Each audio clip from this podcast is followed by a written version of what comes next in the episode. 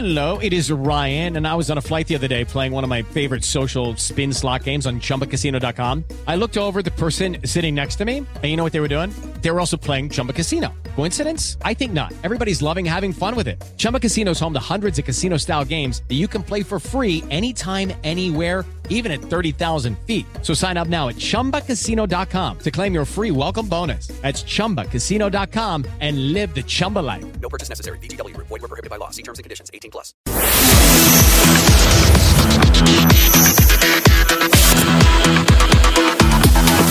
Bate pronto. Boa tarde, amigos do Bate Pronto. Uma camisa em homenagem a ele, que vai chegar atrasado. Sempre quando se lasca, ele chega atrasado. E eu pergunto pro Vampeta: jogou com quem? Aí ele vai falar Ronaldo, Ronaldinho. Mas eu avisei pro Vampeta que o Vasco ia ganhar do Botafogo. Eu avisei que o Botafogo tava sentindo a pressão e ia arrumar sarna pra se coçar. E ele não me escutou. Ele continuou teimando, ele bancou, já é campeão. O Botafogo tá longe de já ser campeão brasileiro. Pode ser, tá na disputa. Mas a vergonha que o Botafogo tá passando eram 14 pontos de diferença pro vice-líder. Hoje, um jogo a mais que o vice-líder Palmeiras, um jogo a mais que o Red. Não, que o Red Bull Bragantino já tá igual. Que tem igual. E tem confronto direto. Ou seja, o Red Bull Bragantino só depende dele para ser campeão brasileiro. Eu avisei ontem aqui. Mauro César não estava, mas já conheça meu potencial matemático que você Ah, é conhecia, brilhante. É. Que eu fiz uma conta e eu falei: se empatar ou perder o Botafogo, o Red Bull Bragantino só depende dele. Botafogo também. Sim. Depende dele. Não, o Botafogo. É, porque é confronto direto com o Bragantino. Mas o Botafogo nunca esperava viver um momento desse. É verdade. Já se dizia campeão e deixou escapar essa vantagem. Agora tem Palmeiras na cola com 59 pontos, igualzinho. Só tem aí uma vitória a menos. Tem o Bragantino. Um jogo a mais. 58 pontos. Ah, o Botafogo, é. O Botafogo tem um jogo a menos. Sim. Tem um jogo a menos que é contra o Fortaleza. Esse jogo adiado. E não se enfrentam mais. Não pega mais confronto direto com o Red Bull É, Bragantino. não, o Botafogo e o Palmeiras não se enfrentam. E com o Red Bull O Bragantino. Bragantino, além de ter o mesmo número de jogos do Botafogo, o que permite a ele, ganhando o jogo atrasado, ficar ali a mesma distância, na pior das é contra o hipóteses. Flamengo no Maracanã. Não importa. É, já ganhou do Flamengo várias vezes, inclusive no Maracanã, pode ganhar de novo. E ele joga com o Botafogo. Então ele pode superar o Botafogo com as próprias pernas. É o único além do Botafogo que na matemática depende só de si. E é bom deixar claro, né, Maurão? Que o Bragantino pega o Botafogo em casa. Em casa. Em Bragança. Isso. Então o Bragantino só depende dele. Tem o Grêmio ainda brigando, Atlético Mineiro, Flamengo. O Grêmio joga com o Botafogo em São Januário, semana. Essa semana. Agora. A que o sema- Botafogo não vai poder jogar no Newton Santos. Isso. Ou é seja, o próximo jogo. Se vencer, também se aproxima do Botafogo, de certa forma, se candidata aí a, a brigar. E aí a gente vê um Botafogo com uma pressão absurda, Lúcio Flávio sob pressão, Lúcio Flávio dando entrevista, jogador pedindo apoio de torcida ainda. É uma crise no Botafogo na reta final do Campeonato Brasileiro. Palmeiras agradece, Red Bull agradece. E aí Grêmio, Atlético Mineiro e Flamengo um pouco mais abaixo, mas também ainda acreditam. Então, tem muita coisa pra gente falar aqui no programa de hoje. Boa tarde, Mauro César Pereira. Boa tarde, Vanderlei Nogueira. Velho Vamp vai ter que me aturar com essa camisa aqui hoje, que ele tá atrasado, jogou com quem? Com quem? Que eu avisei pra ele.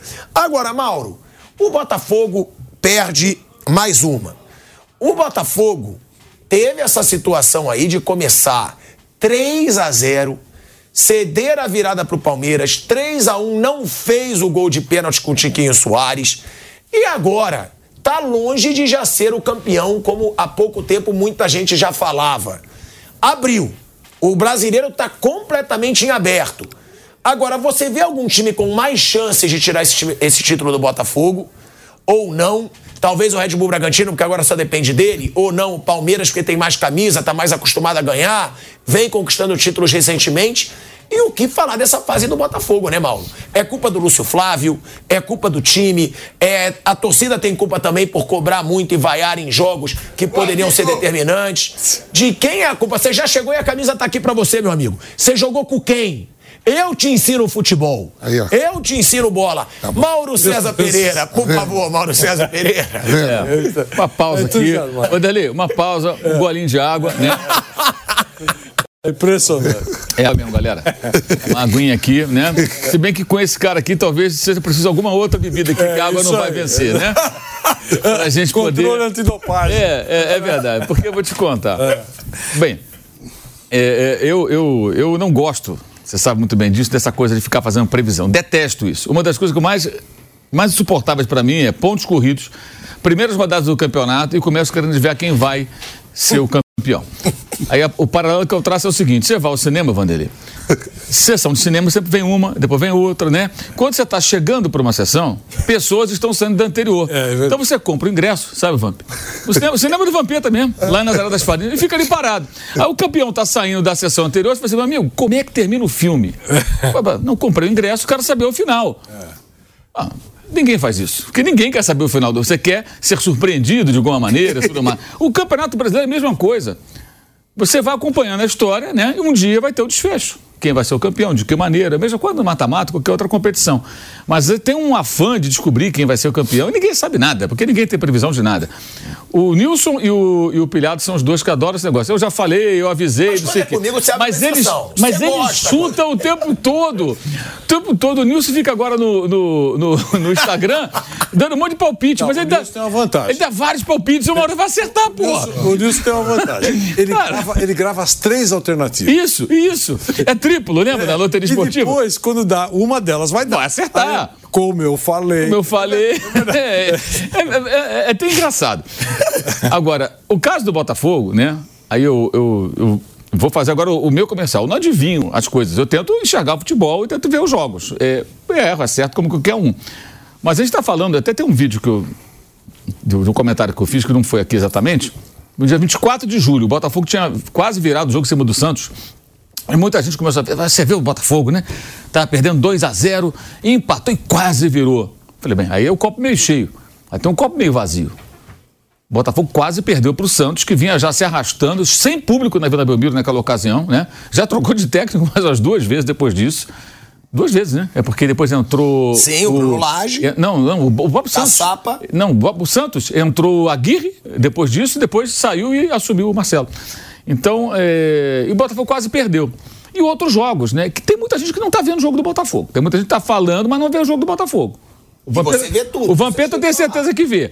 E quem vê os jogos. Você mandou em direta para mim? Claro. Foi em direta pra mim. É verdade. Mas eu conheço o Botafogo. De um grande. Não, você conhece a história do Botafogo. Não, todos anos Agora, você, aí você vê jogos assim: Botafogo e Grêmio. Nossa, foi um massacre do Grêmio. Primeiro tempo, final do primeiro tempo, várias oportunidades. O goleiro do Botafogo, ele passou todo o campeonato praticamente, agora pode ter mudado até essa estatística. O Lucas ele é o cara que mais faz defesa. Era o cara que mais faz defesa. Campeonato. Então você fala, como é que pode o líder, o goleiro que mais faz defesa? É sinal de que esse time é muito atacado. Mas tudo estava dando certo o goleiro muito bem, a zaga muito bem, o time, sempre aquele jogo ali, o time bem montadinho ali atrás, saindo com velocidade e tal, ganhou do Grêmio, 2 a 0 Contra o Palmeiras também tomou pressão, perdeu o pênalti do Palmeiras, mas a, a, pressão do Grêmio foi pior, se foi pro Botafogo, foi mais avassaladora. Aí teve o jogo do Cruzeiro, que é o pior ataque, não faz gol ninguém. O Cruzeiro amassou o Botafogo, não conseguiu o gol. O jogo de São Paulo aqui, São Paulo com um time meio misto, né? Ainda com Copa do Brasil e tal, o mesmo roteiro. E aí, várias vezes eu falei, gente, o Botafogo tá, passa raspando, sabe? Empata, então, aí veio o jogo do Flamengo.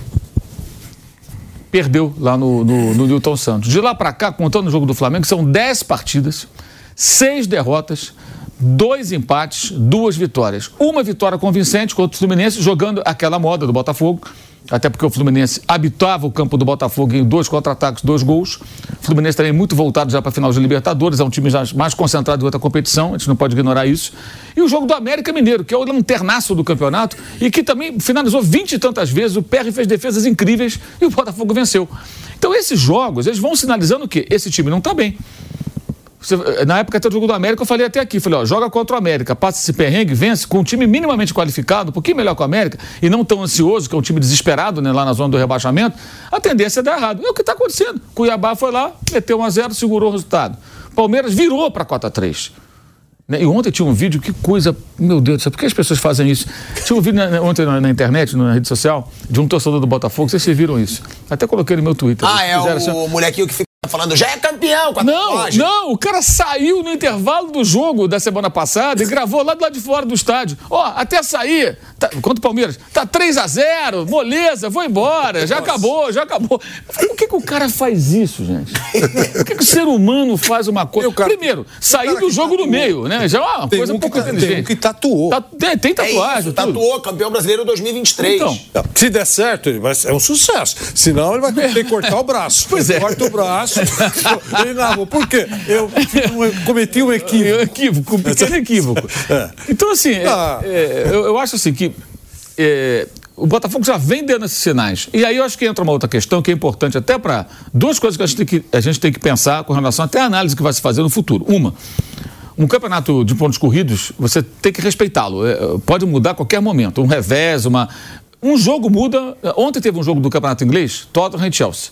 Você viu o que o é, O Tottenham fez 1 a 0 Aí o Tottenham fez 2 a 0 gol foi anulado, impedimento. Aí daqui a pouquinho, pênalti pro, com interferência do VAR, pênalti pro Chelsea e expulsão de um jogador, o Romero, o zagueiro argentino. Zagueiro argentino. Ficou com 10. Aí, aí tomou o gol, um a um. Aí suportou, suportou, suportou. Daqui a pouquinho, outro expulso, ficou com nove. Aí aguentou até onde deu. Tudo no final foi goleado. O rumo da história muda com uma expulsão. Claro. É, é, Flamengo e Santos semana Mas passada. O fez do, do, do, Tottenham. Vai todo mundo pra frente. E... É, ele, ele, ele, tentava marcar lá no meio, até suportou bem, né? Conseguiu se levar não. Quando tomou o gol, aí ele tentou buscar um empate. Fez até um gol que foi anulado, com nove, fez um gol, mas estava impedido. É, é, quem fez o gol, não me lembro agora qual foi o jogador. É, e acabou que, que, que, foi goleado no final. Assim, uma expulsão muda tudo. Então, uma troca de técnico, no caso do Botafogo, uma escolha equivocada. E aí tem uma outra questão, além do ponto de corrida, tem que ser respeitado. Acho que às vezes a gente não respeita. É, entender que um, uma, um, um modelo adotado por um time no começo de um campeonato não obrigatoriamente vai ser o bastante para você ganhar essa competição, porque ela é muito longa. Então, o Luiz Castro trabalhou 12 rodadas. Né? O Botafogo, aquele time, time rápido ali, muita força, dois caras pelos lados, Vitor Sá e Júnior Santos, o Tiquinho, referência, bom atacante, com bons recursos, o cara de muita presença física, e outros jogadores do banco para fazer esse papel. Só que os adversários começam a observar. Você é o líder, você está invicto no seu estádio, ganha de todo mundo. Como é que eles jogam lá? Como é que eles usam a característica do gramado, que é um vamos pouco mais veloz? Vamos dos caras, vamos recuar, que tira o é, espaço. To, todo mundo começa a decifrar. Claro. Uma não, tem não tem segredo. Exato. Por exemplo, quem vai jogar hoje contra, sei lá, um time de meio de tabela, não, não fica estudando tanto. Vamos, todo respeito ao São Paulo. Quem vai jogar contra o São Paulo hoje não se debruça para entender muito São Paulo. São Paulo na Copa do Brasil está ali meio que a passeio. Agora, quem joga com o Botafogo, pensa, cara, esses caras estão em primeiro. Ganhar do Botafogo, ganhar do líder, dá ibope. O jogador Vampeta foi jogador. É bom ou não é? Claro que é bom. Você é elogiado no jogo que todo mundo olha, é muito melhor do que o jogo que ninguém vê. E o líder, todo mundo olha o jogo do líder, porque os demais estão querendo que ele perca ponto para se aproximar. E aí você tem que ter o quê? Um maior repertório. O Bruno Lage quis fazer isso. Ele não foi capaz. Ele não teve a capacidade para isso. Mas ele estava certo quando ele falava que tinha que mudar. E tinha gente que falava: não, joga daquele jeitinho, é só não mexer. Não, não é só não mexer. Porque as pessoas percebem como funciona e começam a. Eu acho que o Botafogo cometeu vários erros. Isso também derruba um pouco esse mito da SAF, de, eh, esse raciocínio um tanto quanto, é, digamos, equivocado, entender que a SAF, por, ser, por ter um dono, você vai ter uma boa gestão. O Botafogo contratou o Luiz Castro, manteve, começou a dar certo. O cara foi para a Arábia Saudita. Aí buscaram um técnico em Portugal que não tinha 150 jogos como técnico de time profissional, que tinha um fracasso retumbante na sua carreira embora breve, que foi perder um título para o Porto com o Benfica depois de abrir cinco pontos de frente e ele foi embora antes de acabar o campeonato. Quer dizer, a história é um pouco parecida com a desse ano, que está acontecendo nesse momento. É, foi demitido do Overhampton depois de uma, um final muito ruim. Enfim, é um cara que não tinha essa caixa toda, não tem experiência do próprio Luiz Castro. É um português por outro, era melhor talvez buscar um outro, outro perfil de técnico capaz de dar sequência àquilo ali. Aí, quando ele saiu, até chegar o Bruno Lage, não puseram o, o, Lúcio Flávio, colocaram o Caçapa, que é do Lyon. Agora está num time lá do Textor na Bélgica, né? Mas ele estava trabalhando lá na França no Lyon. Vem cá, por que não botou o Lúcio Flávio como auxiliar técnico? Sinal de que você não confia no cara, né? Você acha que tem que ter um outro mais tarimbado. Botaram o Caçapa. Quatro jogos, ganhou os quatro jogos, ok. Entrou o Bruno Lage, não deu certo, demitiram. Aí quem é o técnico? Lúcio Flávio. Não, peraí. Então traz o Caçapa de volta. Porque se o Lúcio Flávio não servia para ser interino quatro jogos, é ele que vai comandar o time na reta final para ganhar um título com todo mundo galopando atrás de você. Quer dizer, é outro erro de, de, de avaliação. E mais, depois da derrota para o Palmeiras, o Botafogo deveria ter corrido atrás de alguém. De um outro treinador mais experiente. É a minha opinião. Isso aí, aquela derrota, não só pela derrota, Você acha que o Lúcio Flávio deveria ter caído ali? não só pela derrota, pela maneira que o time se comportou, pelo despreparo. Outra coisa, os jogadores pediram esse técnico. Então, mais um motivo para você fazer uma troca. Ou ele volta a se auxiliar, aí é problema deles lá. Mas tem que ter um cara mais tarimbado para ocupar essa função, tinha que ter naquele momento. E outra coisa, o- eu falei já aqui semana passada, os dois gols do Palmeiras da virada, do terceiro e quarto, são inadmissíveis no time profissional. É isso que o John Tex tinha que Eu reclamar. isso aqui. Você Aí ele- concorda comigo? Às vezes a gente consegue, a gente consegue concordar. mas não é fácil, mas acontece. Mas o John Tech estava reclamando da arbitragem, da CBF, fazendo várias acusações lá, negócio tal de corrupção, né? Foi Cascado. punido e tal. Ele tinha que cobrar dos caras. O Gustavo Gomes e o Flaco Fizeram linha de passe, linha de passe. O Murilo entrando sozinho O Murilo chapou a bola, não tinha ninguém com ele. Você não pode tomar um gol assim. Ah, mas tinha um a menos. Um a menos vai dificultar para você desenvolver o jogo. Mas para defender dá, você tem, Tem nove. Você bota todo mundo dentro da área. Não, e tava 3 a 1 Aí o Hendrick fez o segundo gol, 3 a 2 gol do Hendrick. Então, você, pô, cara, eu vou defender esse, esse resultado. Aqui não vai acontecer mais nada. Quem treina aquela defesa? Aí você pega que é auxiliar dele, é o Joel Carli. O Joel Carli, ele é, era zagueiro há três meses. Três meses atrás ele era zagueiro. Qual tarimba que o João Carlos tem para treinar um time, gente? Uma coisa é você ser zagueiro, outra é você ser técnico, ou auxiliar técnico. Sinal de que ele, como é auxiliar técnico, deve ser muito ruim, porque, pelo amor de Deus, aqueles dois gols. Não estou aqui tirando o mérito do Palmeiras, não. O Palmeiras foi espetacular e aproveitou essa fragilidade. O Gustavo Agora, Gomes. o Botafogo não olha para os erros dele, o só reclama de arbitragem. subindo com o Plácido. É, pra, como é? Com o de Plácido. De Plácido. Que é o menor da zaga. É um baixinho. O Gustavo Gomes tem a bola em cima Ele dele. precisa sair do chão. O, o Flaco Lopes se abaixou para cabecear, tinha acabado de entrar. Gente, vamos lá. Palmeiras coloca o Flaco Lopes. Todo mundo olha e fala o quê? Pô, vai meter jogo aéreo. O cara grandão. Isso aí qualquer criança recém-nascida sabe disso, né? Aí o que acontece? O cara faz um gol que ele se abaixa para cabecear. Então, isso é que deveria gerar uma reflexão no Botafogo imediato. Como é que eles tomou esses dois últimos gols? O que, que é isso aqui? Cobrar a comissão técnica, cobrar os jogadores. Eu sou favorável numa situação dessa, aí tem que ser lá o diretor de futebol, alguém lá, chegar para o cá, vocês não pediram aí o- esse técnico? Não pediram essa comissão técnica? E aí?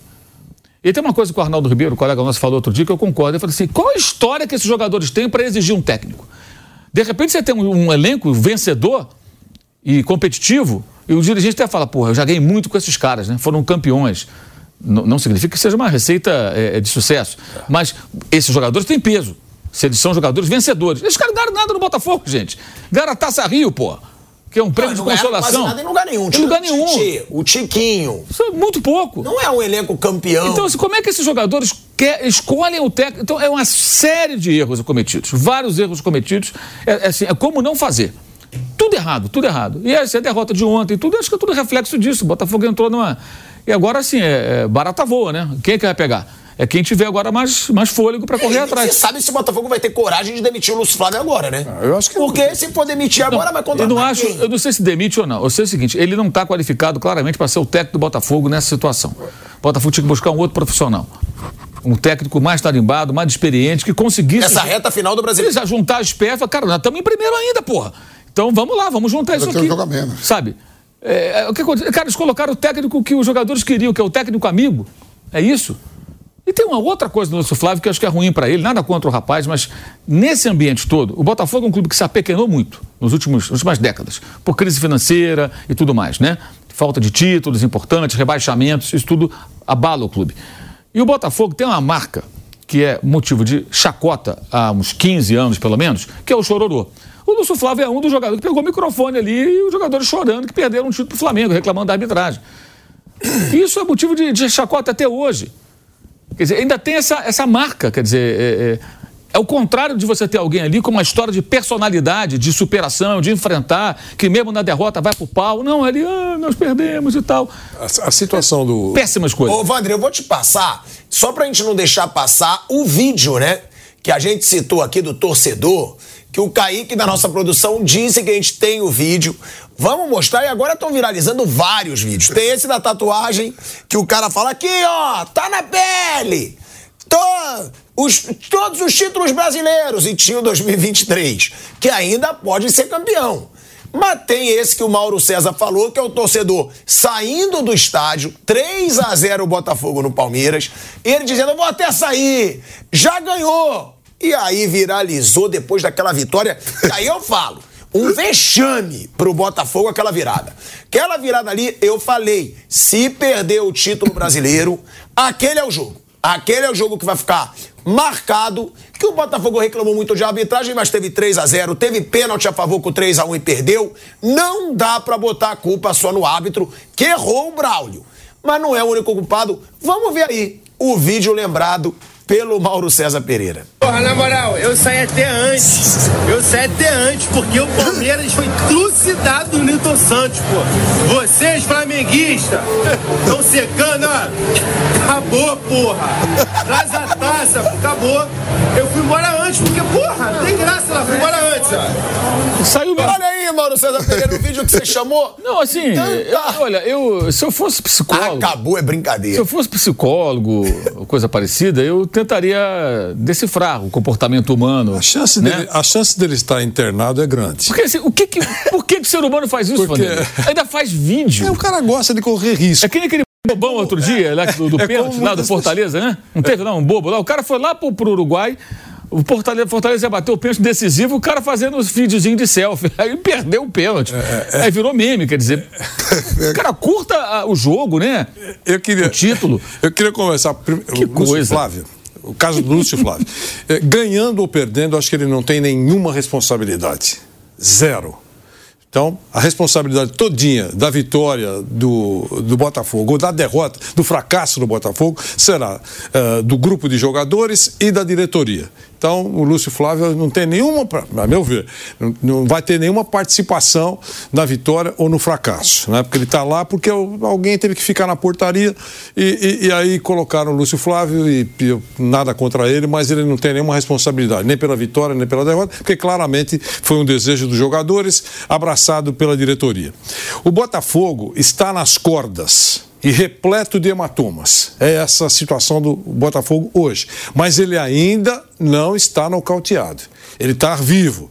Está lá baleado, é verdade. E aqueles que estão mais próximos, o Bragantino e o Palmeiras, ficaram entusiasmados, né? estão esfregando as mãos, que agora é a hora de, dele cair. Pode ser que isso aconteça mesmo. Aquela vantagem, praticamente quase todinha, evaporou. Era uma vantagem respeitável, chegou a ter 14 pontos pela frente. Aí é, é- é verdade mesmo, o cenário indica um nocaute iminente. Eu, eu reconheço isso. Eu teve um momento do campeonato, o Botafogo estava 21 pontos do Atlético Mineiro. Então, mas eh, ele teve uma. A coisa foi, foi diminuindo. Eh, ele pode ganhar, pode ganhar? Pode ganhar. E se por acaso ele ganhar, será na base da que o Asmar que gosta dessas histórias, que é na base do estilo rock balboa. Tá, no- tá quase mortinho. É, mas Rock Balboa mais ou menos, porque ele tava quase campeão também, né? Ele entregou também. Não. Ele entregou, porque ele já era o campeão. Ok. Aí ele começou a levar porrada, porque também não é assim só o. Ah, mas que injustiça, criticou o Botafogo. Não, ele tinha a taça na mão. Não, eu tô. Ele jogou a taça fora e vai recuperar. Ele, é claro, eu tô dizendo, É. o- a reta de chegada é como uma coisa heróica, um negócio que vai pra. Não, é porque o Rock, ele apanha a luta inteira Isso. e depois ele recupera. Ok. Nessa não. O Botafogo tava trucidando. Daqui a pouco entrega e aí pode ser que volte. Mas vai sair do, do chão, da lona, tá todo repleto É. de hematoma. É, é muito difícil mesmo para o Botafogo, mas não é impossível. É, o, o Botafogo, ele, ele depende dele ainda. Claro, amanhã tem jogo, depois de amanhã tem jogo, pode liquidar a história. Mas por enquanto ele está respirando, ele pode ser campeão. Agora, ele perdeu e, e- aí fracassou. Fracassou. Eu acho que será o pior capítulo da história do Botafogo em 119 anos porque nunca teve tão perto. E você falou do, do Rock Balboa, e eu falei aqui, mas é engraçado. A história é que ele volta depois de 15 anos. 15, 16 anos e volta pro ringue. Quanto tempo faz que o nosso queridíssimo Botafogo ganhou alguma coisa? 15 anos, parece. O, bra- o brasileiro? É. Desde 95. 95. Não, é. Mas É mais? É mais. É muito mais. É mais. Mas São houve 28, 28 anos. anos. 28 anos. Viu a matemática de novo? É. Criado tá voando na matemática, Mauro. César Pereira. Você vê, é um cálculo Estamos descobrindo difícil. uma profissão para você. Não quer ser professor de matemática? Pode ser, Olha. pode ser, de repente. né? Bom, eu- finalizando, eu queria só dizer, ele está vivo ainda, mas está penduradíssimo, todo mundo já sabe. Agora, eu não tiro, eu não tiro a possibilidade dele ganhar. Só isso. Porque eu precisa acho que jogar bem de novo, né? É. E vai jogar bem com essa comissão técnica, com esse abatimento? Acho que essa que é a questão. Até recentemente tinha times aí que não estavam bem, e de uma hora para outra ganhou e pode melhorar. Eu, eu só estou dizendo que ainda ele está respirando. E também, se fracassar, será um fracasso assim que vai ocupar mais manchete do que alguém que vencer. Porque realmente essa vai ter que o cara não vai poder sair para casa, eh, de casa. Né? Quer dizer, o, o Texor não vai, vai, se, vai voltar para a Europa, vai conversar com alguém lá Se ele voltar para lá também, o Lyon tá, lá Tá- se tá pinda- arrastando tá também. pinda- na pindaíba. Agora, tá feia. as próximas horas serão emocionantes. E nós teremos jogos importantes aí nessa semana, hein? Que pode mudar todo o discurso também. Bom, a gente tem essa situação, né, velho Vamp, do, do Tietê também. Tá ficando chato também esse negócio do Botafogo querer sempre falar de arbitragem, pô. Isso é bobagem. Assume, perdemos de novo, fomos incompetentes de novo, estamos sentindo a pressão. Porque o Tietê, ele dá uma declaração. Ah, eu recebi uma falta num lance de um gol que foi anulado depois. Pô, de novo falando de arbitragem, e eu vou botar aqui o que o Tietê fala. Ele fala o seguinte: a gente vem com a cabeça voltada pra jogar, mas sempre acontece alguma coisa com o Botafogo. Jogo após jogo. Eu sofri uma falta. O árbitro deixou o lance seguir. E depois disso, que foi falta, mas não tinha dado. E depois disse que foi falta, mas não tinha dado. O Vasco acabou fazendo gol. Mas estava impedido.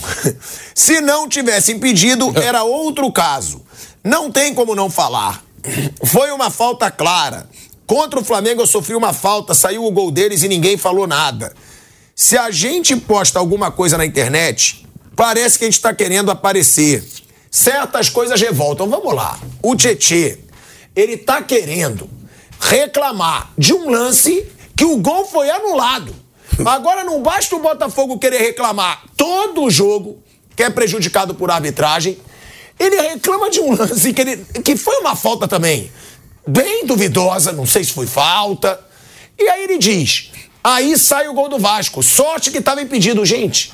Agora o Botafogo quer reclamar de um gol que nem foi gol. Tá exagerando. Eles têm que se preocupar em jogar bola. Eles têm que se preocupar em ter mais culhão para garantir um título brasileiro que estava na mão. Não em reclamar toda hora da arbitragem, porque vai ser isso. Se o Botafogo ficar pensando que se ele perder esse título brasileiro, ele vai conseguir botar a culpa na arbitragem, ele não vai, Vamp. Vai ficar marcado como o título perdido mais vergonhoso da história do Campeonato Brasileiro. Ele abriu 14 pontos. E quer botar culpa em árbitro o tempo todo também? Ô, Tico, dentro de dos pontos corridos, né? Eu não sei se chegou em algum momento, Mauro, o professor Vanderlei, da competição de voltar seis rodadas e botar cinco times na fita para. Acho que em 2009 estava mais ou menos assim. Teve isso, né? É. E aí, em certo momento na- da competição, eu digo, pô, como é que pode? O Botafogo tá 21 pontos à frente do Atlético, 15 do Flamengo, 12 do, do Palmeiras. Era muito ponto. Muito ponto. É, vendo os outros campeonatos aí que pelo mundo afora, nem o Bayern de Munique abre assim, bate alemão, 15, 20 pontos.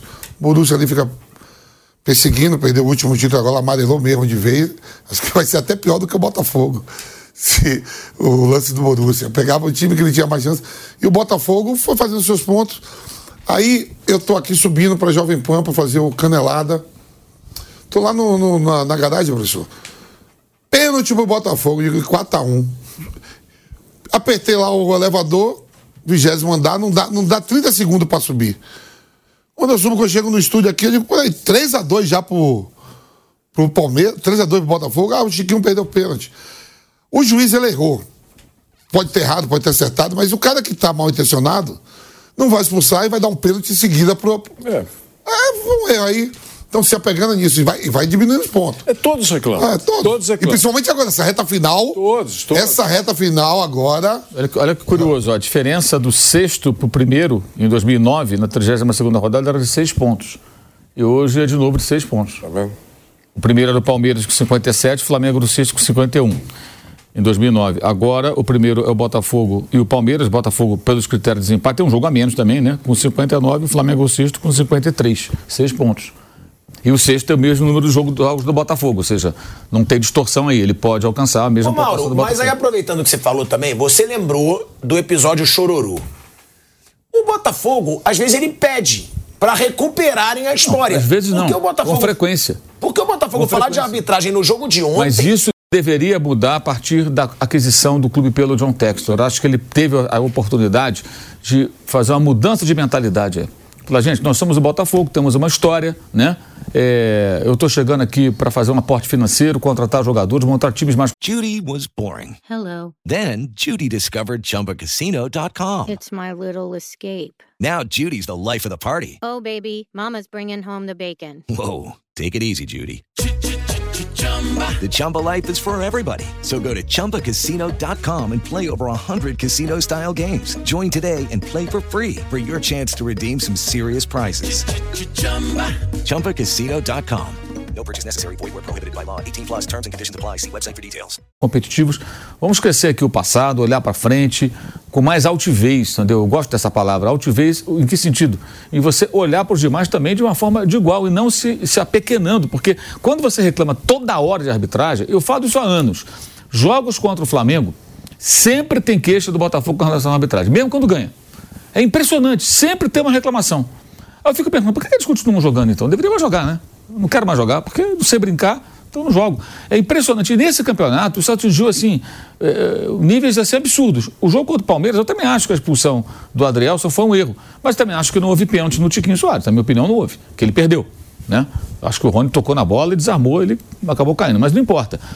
A maneira como a derrota se, se configurou e esses dois gols finais, não era o Botafogo reclamar da arbitragem, era o Botafogo parar, olhar para dentro dele mesmo e falar: gente, o que aconteceu aqui? Se o John Texas entender um pouquinho de futebol, ele vai ter a mesma conclusão que nós tivemos aqui. Não pode tomar esses dois últimos gols. E aí ele vai ter que chegar para os caras e falar: gente, por que tomamos esses dois gols? Como é que vocês montaram essa defesa para o final? Dá, muleta para jogador. Peraí, vamos, vamos, vamos, vamos discutir no- nossos erros aqui. Aqui já foi. Ah, mas a arbitragem, a arbitragem eu resolvo depois. Eu vou lá na CBF, eu mando alguém lá, eu mando um, um e-mail, um pombo correio, sei lá o quê. Né? Mas aqui vamos discutir o nosso problema, cara. Aí não discute o problema do Olha, não é postura de um de safo, o cara que é dono, tá? Não. Exato. Ele tá fazendo aquele auê todo porque ser um diretor de O futebol. Eurico Miranda fazia isso nos anos 80. O cara ir lá no campo. De entrar no campo. Palmeiras passando, ele batendo palma. Falando Sabe? tudo em inglês, ninguém entendendo é, nada. sabe Esse- quem- essa postura não acrescenta nada. Sabe o que que é na isso cabeça? quando ele falou. Um shake árabe. Sim, aquele que invadiu o campo na Aquele Copa que do invade Mundo. o campo. Você entendeu? 82? Eu sou o dono, eu, tenho, eu sou o rico aqui, é o seguinte, não vai ter jogo. Foi mais ou menos esse Mas é gesto. porque se irrita. É, é, o- é- é sempre a arbitragem. Não, entendeu? isso é, Porque mas- eles têm que assumir que eles estão sendo incompetentes. Então, mas- Uma hora eles têm que falar, ó, a gente está sendo frouxo. Tudo isso é verdade, mas a gente tem que falar que também vários faz- fazem isso. Quase todos fazem isso. Até time O que não Botafogo uma faz todo jogo. não, é não, todo jogo. O jogo de ontem. O Tietchan querer reclamar de um lance que nem gol foi. Não, não tem que- Não foi gol. Estava impedido. E pedir d- bem. Aí parece que, do jeito que ele falou, parece que o Botafogo foi prejudicado. E nesse jogo não foi. Nesse jogo o Vasco jogou melhor. Aí fica vazia. A reclamação fica vazia, ninguém Mas então, é por isso. Aí vira moda. Eles querem reclamar sempre da arbitragem e tem que assumir que o time sentiu a pressão. O Botafogo sentiu a pressão. Eram 14 pontos. Essa derrocada, ela já vinha se desenhando pelas atuações eh, irregulares do time, e até fracas, que eu citei aqui algumas. Mas ela começa na derrota para o Flamengo. O Botafogo não estava, inclusive, psicologicamente preparado para essa possibilidade. Né? Que é óbvio, podia perder o Flamengo. Como perdeu. O jogo foi até um jogo que o Botafogo não foi mal, não. Foi um jogo até bem equilibrado, os É, dois bem- tiveram bem chance. até Uma boa partida. Mas perdeu. Podia perder, como ganhou no turno do Flamengo no Maracanã, perdeu jogando em casa no segundo turno. E aí o Bruno Lage, que era o técnico, ele vai na coletiva e entrega o cargo. Depois vem a notícia de que convenceram não a ficar. Peraí, por que, que ele entregou o cargo? O- Outra vez, o, o dono, os, gestores do Botafogo, chamou o cara e falou: vem cá, você entregou o cargo porque perdeu um jogo. Então, então lá em Portugal, se você treinando o Benfica perdesse o jogo pro esporte, você entregaria o cargo? Não, pera, perdeu o Flamengo, é o rival do Botafogo, beleza, tudo bem, mas vamos em frente, cara. Ali ele já deu também um sinal de que o técnico estava. O cara tá perdido. Aí tentaram depois, não, não foi bem isso, não. Foi muito claro o que ele falou naquela coletiva, ele entregou o cargo, gente. Ninguém entendeu. Todo mundo ficou estupefato. Quer dizer, ali você já percebe que a coisa está saindo do lugar. E aí não é só o técnico, aí é o clube também, porque ninguém fez nada para mudar. E eu continuo, eu vou insistir, os dois gols do Palmeiras eram para ter tido uma grande discussão interna no Botafogo, os dois últimos.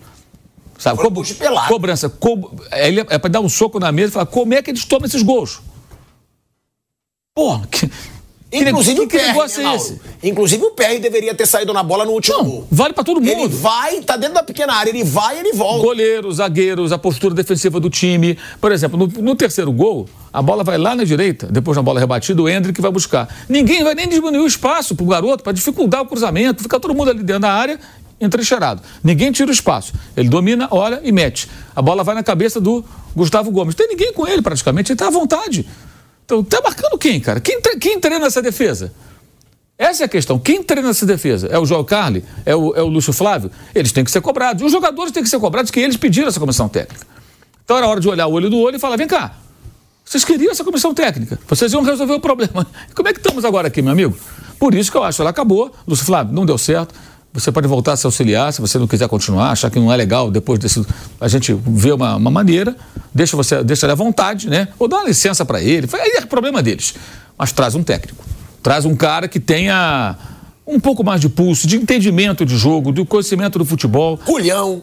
Também. E, e capacidade de entender assim, como esse time funcionava e o que, que eu posso corrigir aqui. Sabe? É, é, é meio trocar pneu com o carro andando mesmo, não tem outro jeito. E me parece que os que lá estão não têm nem essa casca, essa vivência. E os jogadores não vão assumir, gente. Porque essa situação de jogo também, dos gols do final, eu acho que é erro de quem esquematiza o time, mas também dos jogadores. Precisa atenção, cara. Ninguém grita. Tá sozinho, é seu, fica, tal, marca. Não, ficou todo mundo. É só olhar. Botafogo tinha sete jogadores dentro da área. Ah, não, no jogo contra o Palmeiras. E dois cabecearam a bola. Então, assim, isso que deveria gerar discussão. Mas as pessoas não querem discutir os seus erros, elas querem ficar apontando para outros. Quer um outro exemplo? O Bruno Espíndola do Flamengo foi lá na- na- depois da coletiva do Tite no domingo, em Fortaleza, fazer um pronunciamento. Aquilo não é coisa dele, não. Ele é, Sobre arbitragem. A coisa, da- a coisa do clube, da diretoria. Ele foi ali É porque o Tite o porta-voz. né, a falar de arbitragem. É, aí botaram ele para falar, né? Aí ele foi lá e falou da arbitragem e tudo. Ele pode até ter uma certa dose de razão quando ele fala da, da incoerência do- da arbitragem do VAR. A gente fala isso também. Ok. Mas assim, sinceramente, acho que qualquer dirigente do clube, do Flamengo, deveria ter vergonha de reclamar de arbitragem daquela maneira, a não ser que tivesse acontecido uma coisa absurda contra ele, uma coisa assim escandalosa demais. E não foi o caso, né? Ele reclamou do jogo do Palmeiras, que o Hendrick não foi expulso, que teria dado uma cotovelada. É, pois é, é a falta de critério, que o Gerson foi expulso. Eu acho que o Gerson era para tomar só amarelo e o Hendrick também só amarelo no máximo. Ontem teve um lance assim no futebol inglês. O VAR chamou, o jogo seguiu. Porque não houve a cotovelada, o movimento. Foi o braço, naquela coisa de ganhar espaço, acabou acertando o adversário aqui empurrando. Nem, nem cartão teve lá na Inglaterra. Aí aqui o Gerson foi expulso, ele está reclamando disso. Mas reclama lá na CBF, reclama lá com o CNM. Vocês não têm critério. Aqui, aqui você expulsa, que você não expulsa, como é que é isso? E amanhã o Palmeiras vai fazer a mesma reclamação, o outro vai fazer também. Na coletiva, acho que deveria ficar constrangido de fazer. Porque se o time dele está nessa, nessa situação que está, uma temporada ridícula. Não foi por causa da arbitragem. É por culpa deles. Que são gestores deles, dos jogadores, de quem passou por lá, como técnico, todo, todo mundo. Os últimos gols sofridos pelo Grêmio e pelo Santos Então, foram ridículos. os então, então aí, aí você vai lá reclamar de arbitragem. Cara, analisa internamente o que está acontecendo. Cobra dos jogadores. Vai cobrar do jogador que nunca entra em forma. Por que não vai lá cobrar do jogador que não. Ô, Bonitão, por que você nunca entra em forma? Tem que falar o nome? Fala. Arrascaeta. Quanto custa por mês o Arrascaeta? Não termina um jogo. O Cano tem 35 anos, jogou 120 minutos da final da Libertadores, termina todos os jogos, né? O Arrascaeta tem 29, joga em média 31 minutos nessa temporada. 30, é, 61 minutos. Aos 17 do segundo tempo ele está saindo, aos 15 por aí. né? Sai, e sai porque não aguenta. Então tem vários problemas internos. Isso vale para Botafogo, vai para o Flamengo, vai para qualquer um. Você tem que discutir internamente qual é o seu problema. Senão, no- o Vasco ontem fez isso. Se, se organizou, se mobilizou para o jogo, se organizou. Usou bem o mando de campo, a torcida foi lá, Eu pressionou. não vi nenhum canal, mas alguém Ganhou o jogo, alguém acabou. dando favoritismo ao Botafogo no jogo de ontem, né? Não tinha. Nenhum, ninguém. Hoje, hoje o Botafogo não é favorito contra ninguém.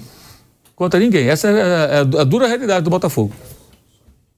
Bom, a gente está falando ainda, né, desse Botafogo e vale a gente deixar claro, Vanderlei Nogueira, o Botafogo, desde esse jogo contra o Flamengo, que o Mauro lembrou aqui, da derrota do Botafogo jogando bem, aí foi todo aquele estresse, Bruno Lage falando que poderia entregar o cargo, que queria entregar o cargo. Desde aquele jogo, foram 10 jogos do Botafogo, seis derrotas, dois empates e só duas vitórias. Nos últimos. São os últimos 10 jogos? São, né? Nos últimos 10 jogos foram seis vitórias, dois empates e duas derrotas. Nos últimos 30 pontos disputados no campeonato, o, o Botafogo só conquistou oito, algo que gira na casa dos 26% de aproveitamento.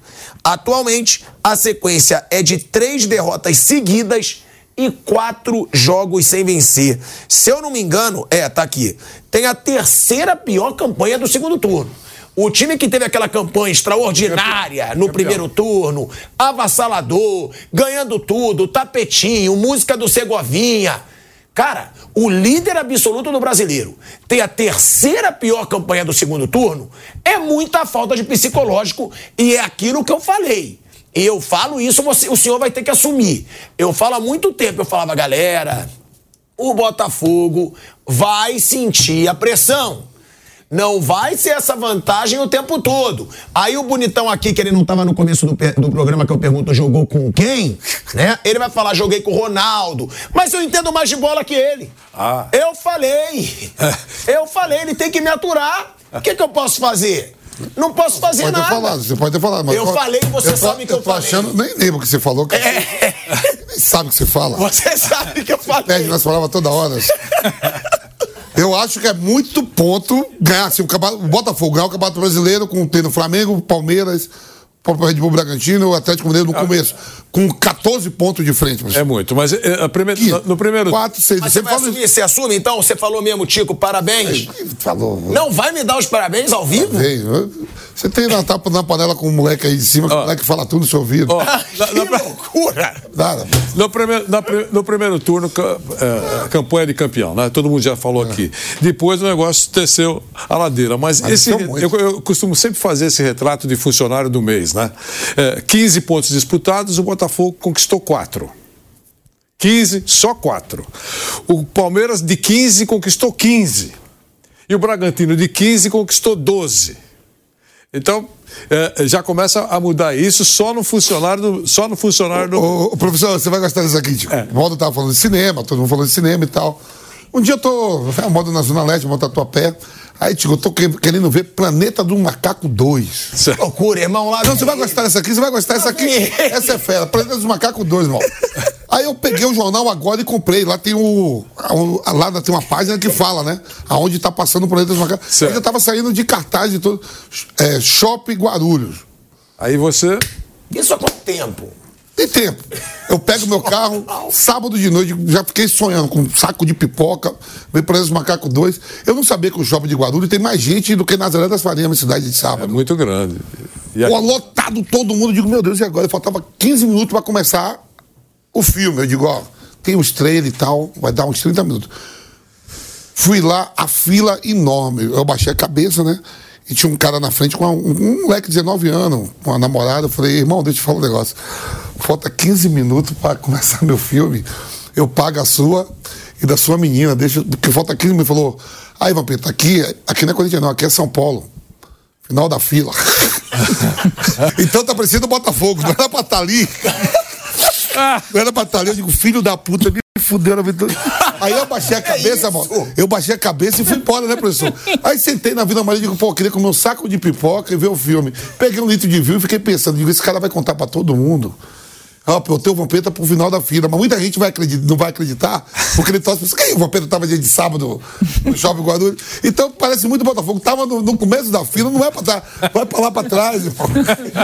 Ah, agora você fala aí. Peraí, mas agora. Ah, tem que falar o quê? Você falou, já o é cara tá com 15. Eu o cara falei, tá com olha 15 lá. pontos. Você quer que eu fale isso? Olha lá, você é um frouxo. Não, não, ele tava na fila, tava Paulo lá na César, frente. Paulo César Pereira. Tava na frente. Eu falei, olha pra cá. e fala o que você tá falando. Ele olhou Campeão. e falou, é campeão. Pô, tem que escolher um. Eu falei que o Botafogo ia sentir. Então, mas não, mas não sou poste. Mas ele tá vivo, não acabou. Não, é óbvio que tá vivo. Então é seguinte. Mas você falou que tava, era campeão. Tava muito na frente da fila.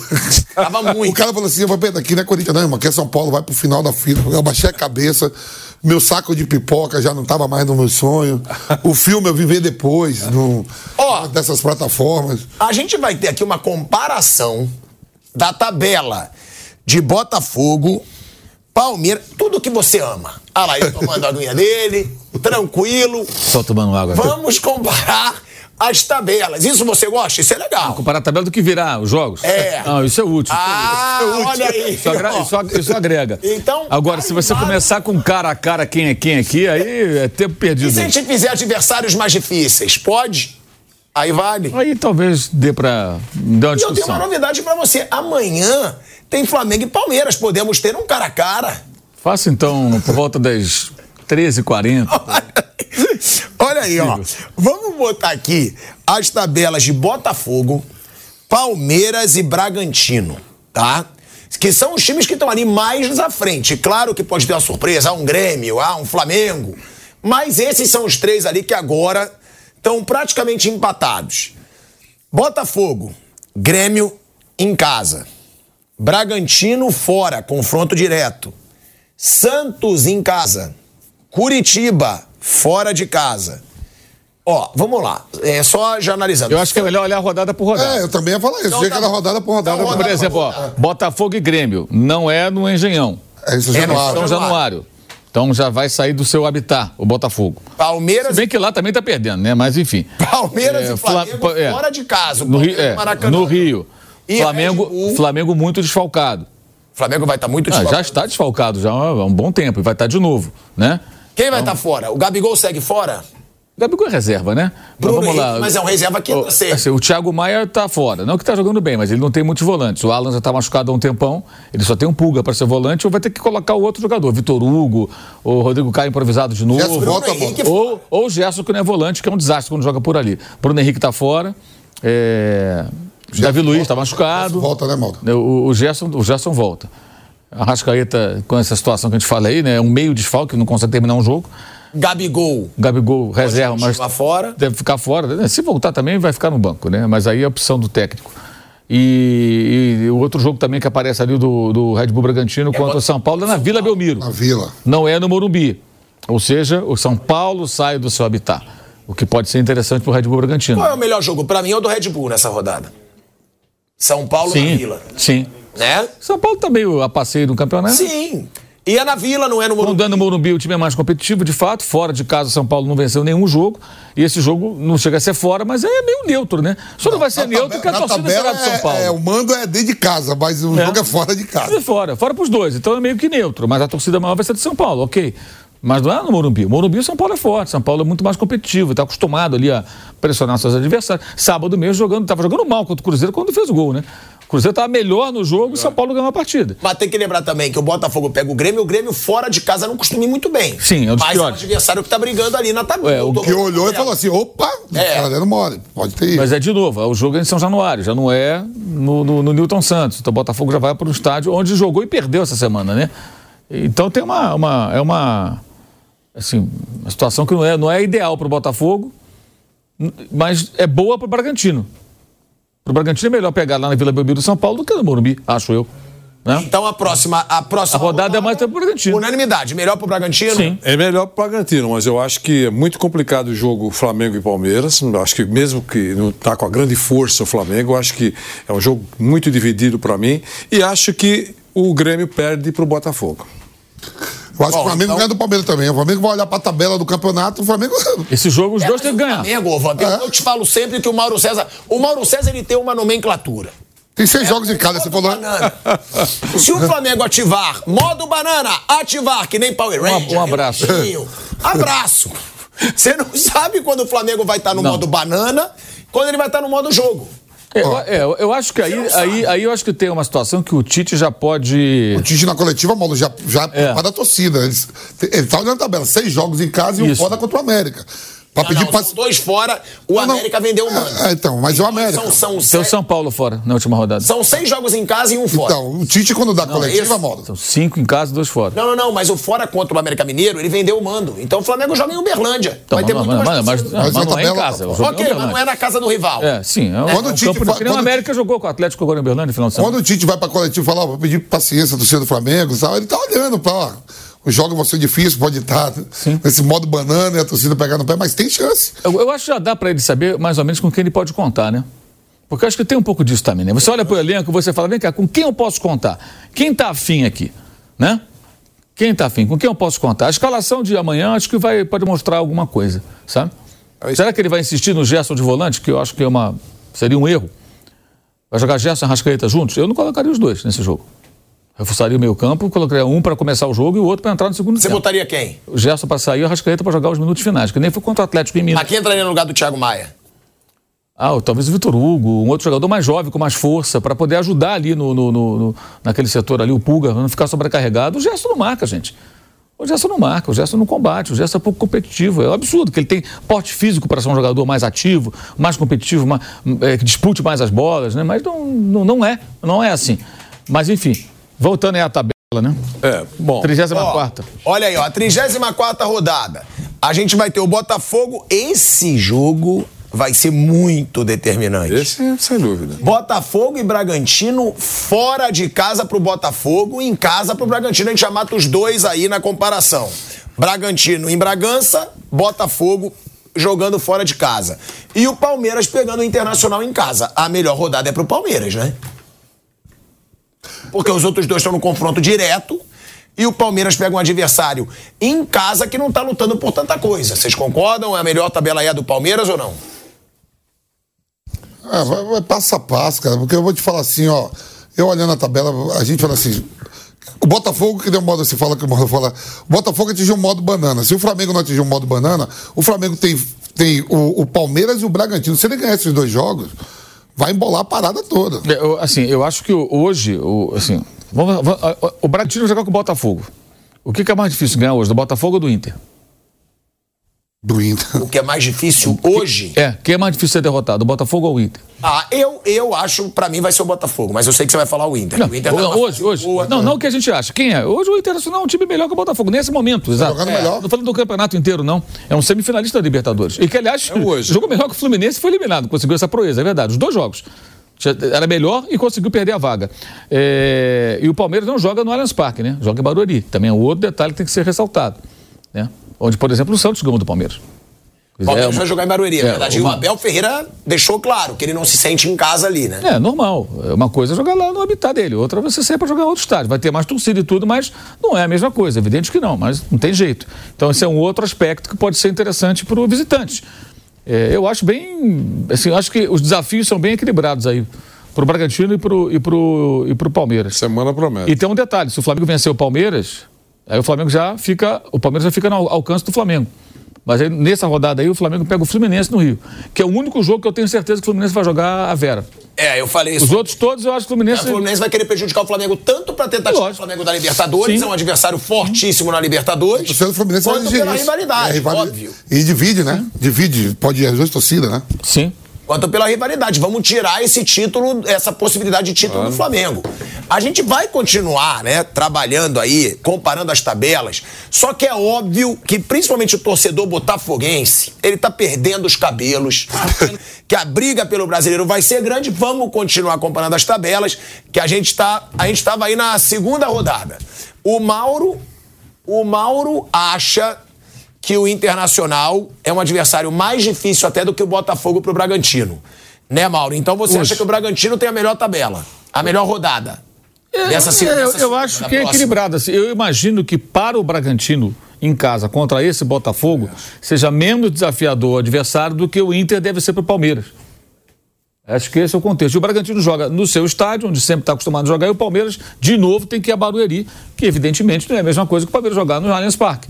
Então, não, não, não acho que se... a colocação do Botafogo é melhor que a do Inter, mas pega a campanha do segundo turno. O Botafogo só é melhor do que o América e o Curitiba no segundo turno. É um dos piores times É a do terceira campeonato. pior campanha. Exato. Ontem o Cuiabá passou à frente dele. É, eu, eu, Já são. Já são, ó.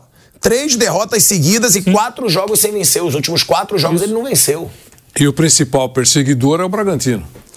É, se você for ver na tabela, É com isso aí. é. Então eu também acho isso. Acho... E tem uma coisa, né, Wander, que a gente falou aqui. O Bragantino, ele não tem pressão.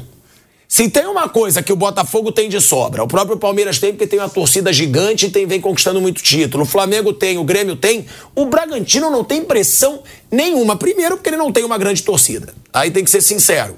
Segundo, que o Bragantino ninguém esperava que fosse brigar por um título de expressão como o brasileiro tão cedo. Tá então o jogando- Bragantino ele tá se divertindo. E tá jogando certinho.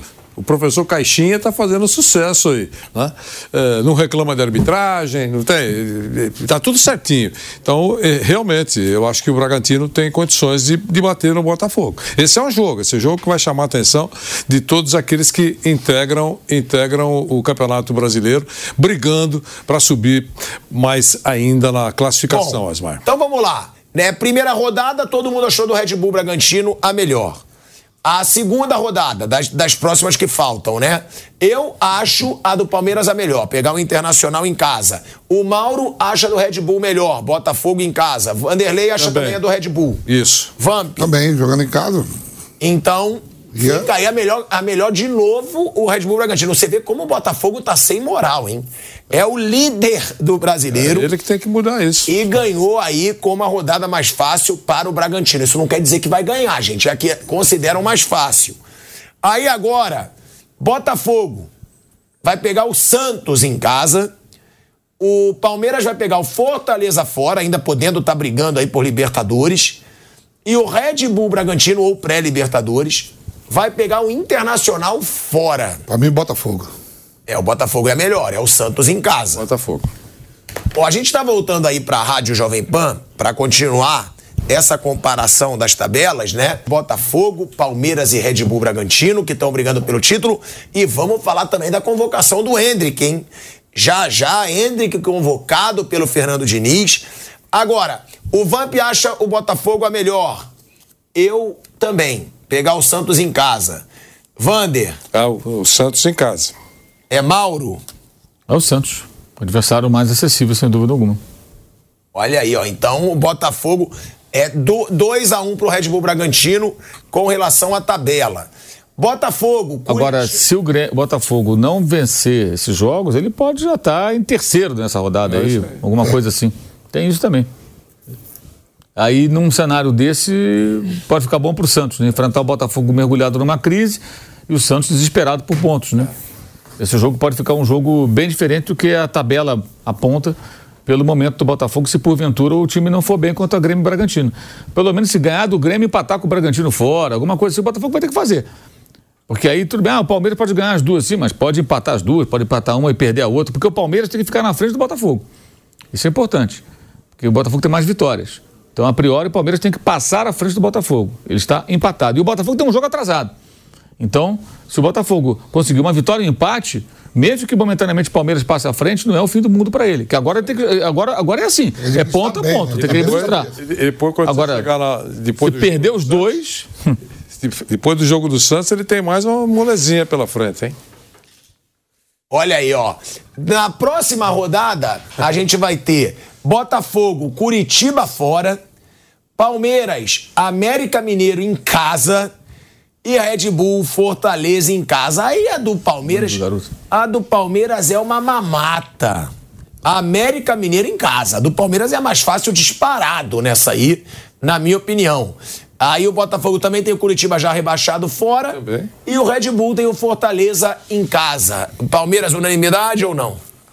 É, o Palmeiras que joga em casa é mais fácil. Sim, o América, o Botafogo vai pegar o Curitiba também, que todo mundo tá ganhando o Curitiba lá. O Goiás, O Goiás ganhou foi agora. lá e ganhou. Também não. Jogo difícil pro, Forta, Mas pro o, Bragantino. o mais pro- fácil, mais fácil pro, pro, pro, pro Palmeiras, é mais difícil pro Bragantino. Olha aí, ó. E o Vamp, ele tá eufórico aqui nos bastidores, tá? O Vamp tá, tá Agitado. movimentado.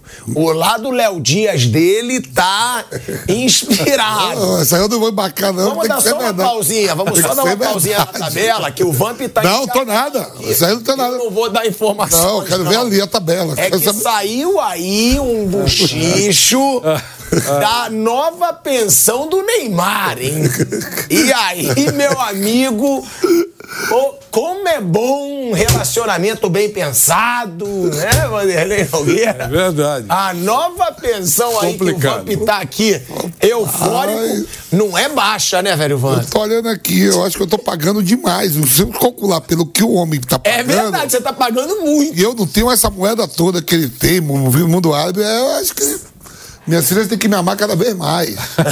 Elas te amam. Não, não, mas depois disso aqui eu vou mostrar.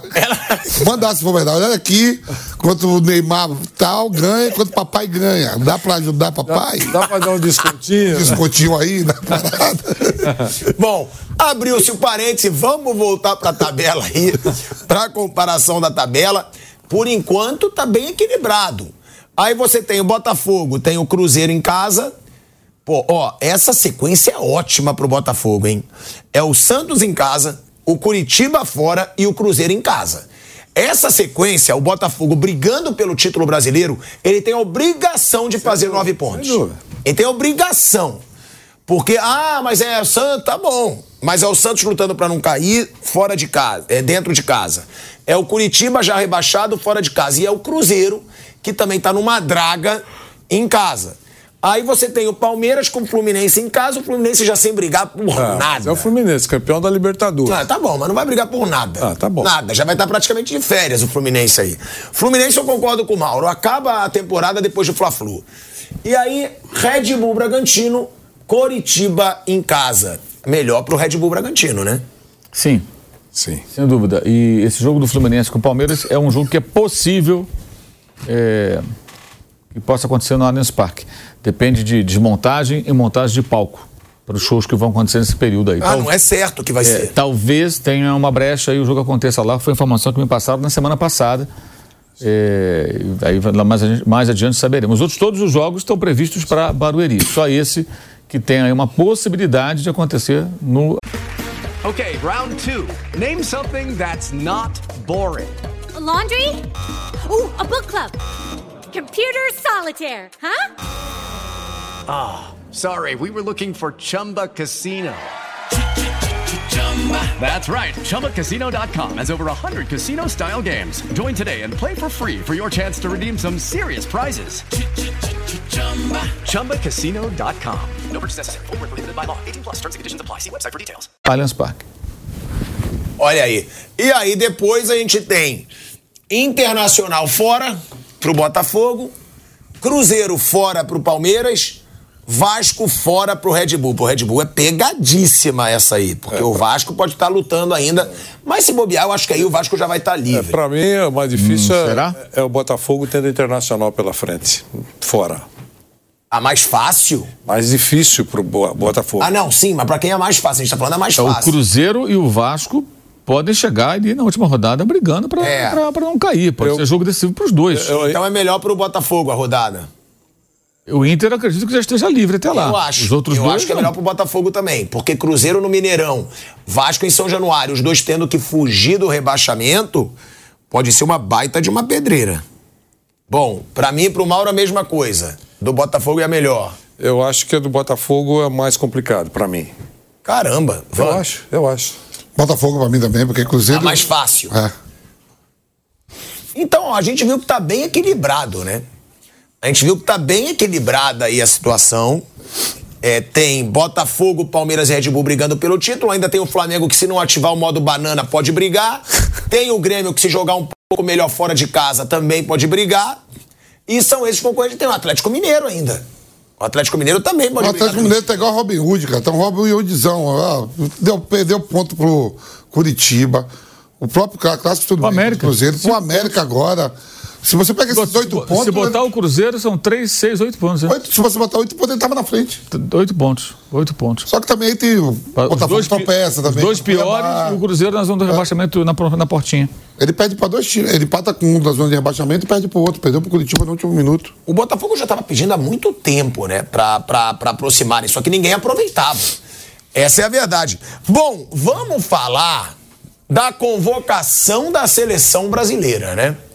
Por quê? Porque o Hendrick foi convocado, como a gente esperava aqui. O Fernando Diniz se torna o primeiro treinador da seleção brasileira a convocar o Hendrick com 17 anos. E o Hendrick tá jogando um bolão. Essa é a verdade. O Hendrick tá jogando um bolão, tá chamando a responsabilidade. Mas a pergunta que eu faço pra vocês: ele merecia ou é só porque foi o Hendrick? Porque a boa fase do Hendrick também é curta. O Hendrick teve aí o quê? Quatro grandes jogos chamando a responsabilidade. Só que ele tem a seu favor o fato de ser uma promessa bizarra, visto como um fenômeno. Se fosse qualquer outro, não teria sido convocado ainda, como não foi o Marcos Leonardo, que está melhor há mais tempo que ele. É, o Hendrick merecia ou foi só porque era o Hendrick? Na opinião dos três. Pra mim merecia. O Marco Leonardo também merecia. Então você decide, meu amigo. É, o tempo que ele ficou eh, convocando o Richardson, ele poderia ter convocado o Marcos Leonardo já antes. Ou o Vitor Roque antes da lesão. Ele insistiu no Richardson, que ele fez umas listas iniciais que pareciam as listas do Tite. Agora é uma lista diferente, é uma lista mais autoral. E acha que merecia também, Mauro? Sim, sim. O modo lateral direito do que jogou. Ele joga? O que jogou na, nas eliminatórias contra o Uruguai. Ele tá machucado? Era do. Ele não chamou, ele não do- chamou. do- ele joga no, no Girona, né? Ele não É o chamou. É. É, Ele não chamou. Não foi. Não jogou titular contra tá o Uruguai. machucado. Ele não chamou, não. Tá machucado também. É, ele chamou, eu acho que ele. É Girona que ele ele, joga, ele né? saiu da mesmice, você sabe que eu tô, tenho dito isso há muito tempo. A mesmice confiou no jogador, teve sensibilidade de perceber que ele está vendo em campo já, faz tempo, um jogador diferenciado, com corpo de adulto, com boa cabeça. Toda vez que entrou, não decepcionou, nunca foi um fracasso e muitas vezes brilhou nas divisões menores, porque o cara tem que começar no sub-12, né? Você tem que observar, observar essas coisas. Ele ganhou tudo que, que, que podia disputar pelo time dele, quer dizer, mostrou qualidade e, e ele percebeu que esse moleque mere- merecia ser chamado. Ele passou para a história. Eu acho que o, o Diniz passou para a história. Vai estar registrado lá. Esse moleque é diferente. E ele confiou a meu ver, eh, eh, eh, e te- quando teve a oportunidade, trouxe. Ele nunca foi técnico da seleção brasileira, está sendo agora. Ele trouxe, apresentou. E por isso que eu achei que o Palmeiras, que tinha toda essa joia muito perto, usou pouco. Houve um desperdício de tempo com relação a- a- a- ao Hendrick. E insisto, com o poder de fogo que ele tem, e mostrou isso várias vezes, o Palmeiras, nessa reta de chegada do Campeonato Brasileiro, estaria muito melhor. Talvez tivesse até superado, depois desses tropeços todos, o time do, do, do, do Botafogo. Então o Palmeiras pecou em não usar mais o Hendrick.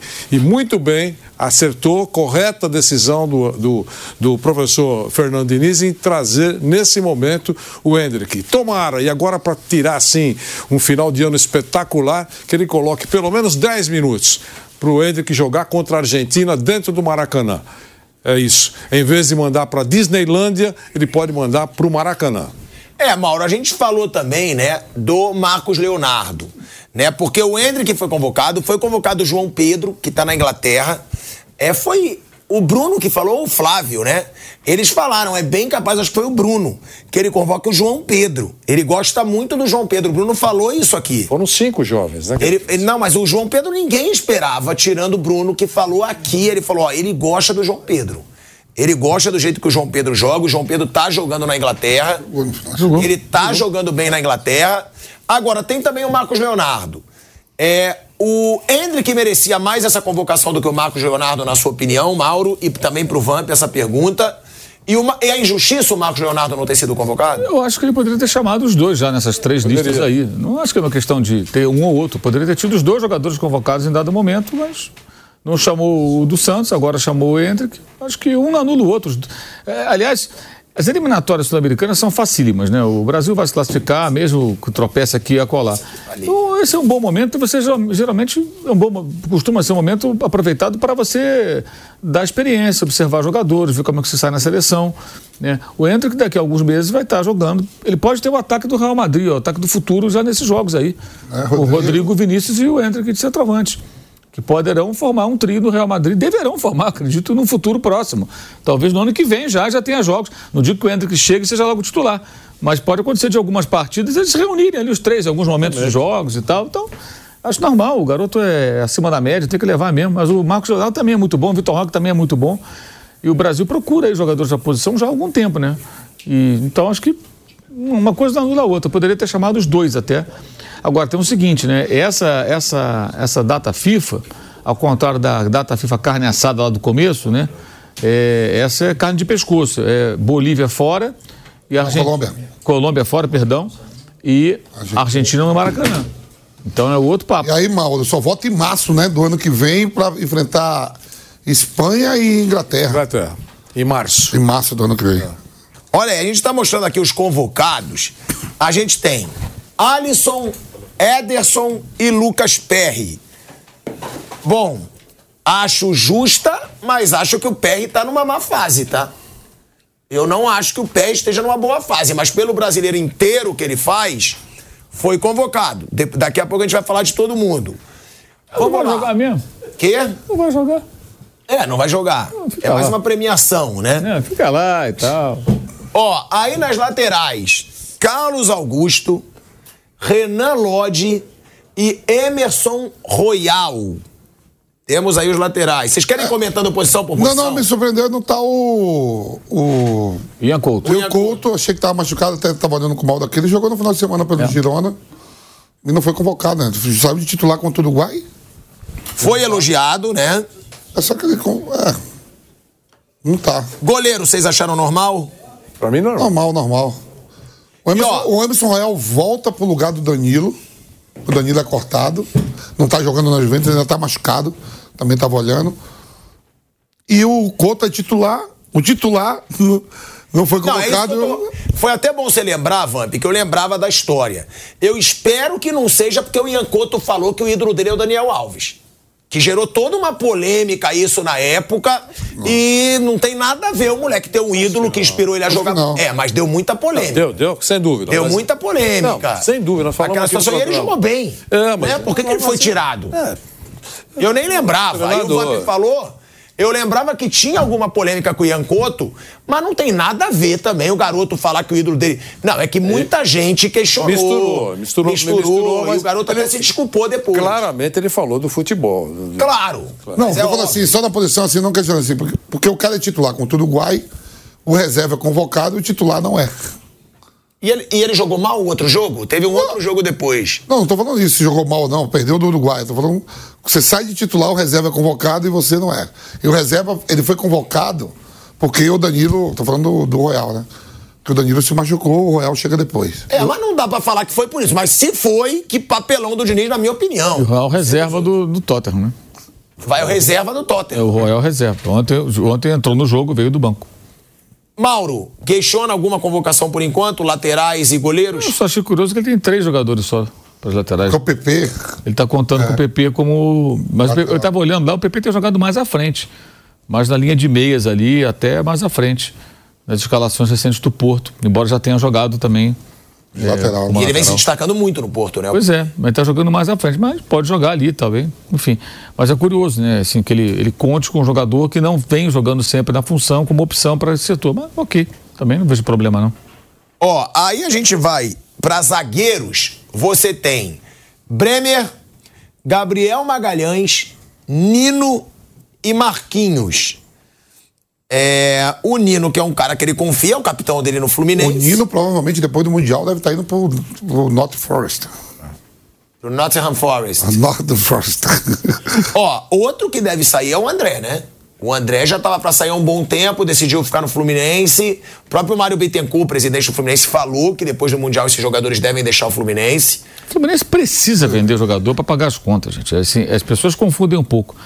É, se alguém tiver dúvida, dá uma busca no Google, coloca assim, Rodrigo Capelo, Fluminense. Aí você vai pegar a análise das finanças do Fluminense que ele publicou em julho, mais ou menos. É uma dívida de 700 e tantos milhões, é uma dificuldade grande para manter essa folha de pagamento, embora não seja das mais altas. Então o Fluminense depende de vender jogador. E essa coisa do André, quando falaram que o Liverpool veio contratar o André. Aquilo que você falou, não, não quero olhar 30 como milhões. falou aqui. Não quero olhar. É, eu acho estranho isso, porque. Assim, eu não vi nada na imprensa inglesa, perguntei a alguns colegas de lá também, que nem essa do Gabigol agora. É isso aí, eu tô, tô risada, né? Ga- O Manchester United, que é o Gabigol, vai trocar pelo Anthony, custou 100 milhões. Ah, tá bom, tá bom. O Colinho da Páscoa vai jogar de quê? De centroavante? É, saiu lá no jornal na Inglaterra e ontem até falei com um colega de lá, ele falou assim, eu, eu mostrei para ele que o jornal O Globo já estava dando isso. Eu falei, ok, até um jornal está dando isso. Eu falei, pois é, e aqui estão dando essa informação alegando que saiu na imprensa brasileira. Ou seja, é ridículo isso, ficar um copiando do outro e propagando coisas que na maioria das vezes não tem o menor fundamento. Não estou dizendo que não tem fundamento e interesse pelo André, mas eu é, acho curioso que uma oferta que se especulou na época de 30 milhões de euros ou de libras fosse recusada. Porque o Danilo do Palmeiras foi vendido por cerca de 20, 19, o, o João Gomes também por aí, né? O Danilo até com convocação. Eu acho o André melhor que os dois, tá? Sempre achei, sempre disse isso. Acho o André muito bom. Mas como é que o Fluminense recusaria 30 milhões? A ma- mais lógico seria, tá bom, eu vendo, mas deixa ele terminar aqui a, a Libertadores e eu libero o jogador, como o Palmeiras fez com o Gabriel Jesus em 2016, quando ele foi para o Manchester City. Ele terminou o campeonato, ganhou o Brasileirão, inclusive, com o Palmeiras, e seguiu. Não vender por 30 milhões, isso, se de fato essa proposta. Porque uma coisa é a seguinte, gente, uma coisa é proposta. A outra é o agente, o intermediário, o empresário que chega, olha, eu acho, Talvez. aqui, talvez. São coisas diferentes. Às vezes, muitas vezes, o que é uma sondagem ou uma abordagem para tentar viabilizar um possível negócio é tratado como proposta. Proposta é aquela com fechado, ó. Tá aqui, tem a grana aqui, quero levar o jogador. 30 milhões pelo André, o Fluminense é obrigado a vender. É obrigado porque precisa do dinheiro. E é muito dinheiro para um jogador da posição que tem poucas passagens, só agora recentes pela seleção, justamente convocado pelo técnico do Fluminense. Embora, repito, eu acho que ele é melhor do que os outros jogadores da geração dele nessa, nessa posição. Ele é muito bom. E acho que ele na Inglaterra, se ele for, ele vai voar ali, vai se desenvolver muito. Excelente jogador. Agora, o Fluminense precisa vender. O Nino, o André, e se virar revelando mais gente. O John Kennedy se aparecer, é a realidade do Fluminense. Vender jogador é o que vi- viabiliza o futebol do Fluminense. E, detalhe, nos tempos da, da patrocinadora, houve um momento que ficou sucateada a base do Fluminense. Aí o Peter Cince, que depois virou presidente, foi justamente da gestão dele que o patrocínio rompeu depois, ele voltou a investir em Xerém. Tem méritos nisso aí. Tem lá seus acertos e erros na presidência, mas foi na gestão dele que a fábrica de jogadores do Fluminense foi reativada. E se o Fluminense hoje tem a Libertadores e conseguiu ganhar um Campeonato Carioca e ser mais competitivo, isso foi viabilizado por Xerém. Bom, aí a gente vai depois para os laterais pela esquerda, né? Vamos colocar aí. Não, agora são os meias, desculpa. A gente vai botar aí André, Bruno Guimarães, Douglas Luiz, Rodrigo, Rodrigo, Joenildo.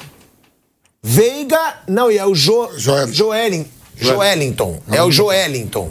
Que foi muito bem na última convocação. Pegou tudo. É, ele foi muito bem na última Com o convocação. Ramon, ele foi convocado com o Ramon. O André é muito justo. O Veiga eu falei. O, Bre- o André é muito justo, pelo que ele vem jogando no Fluminense. O Bruno Guimarães também. Agora, Douglas Luiz tá jogando Tá essa jogando bola muito. toda? Tá. A Joelinton. Tá muito bem no Aston Villa. Joelinton. Joga com o Bruno Guimarães. Já foi, já já foi convocado pelo Diniz também. Todos merecidos, na opinião de vocês? Não tem nenhuma. Não, o Gerson não tava. O Gerson, o, o Gerson na última foi convocado. Acho que o Gerson não foi nessa.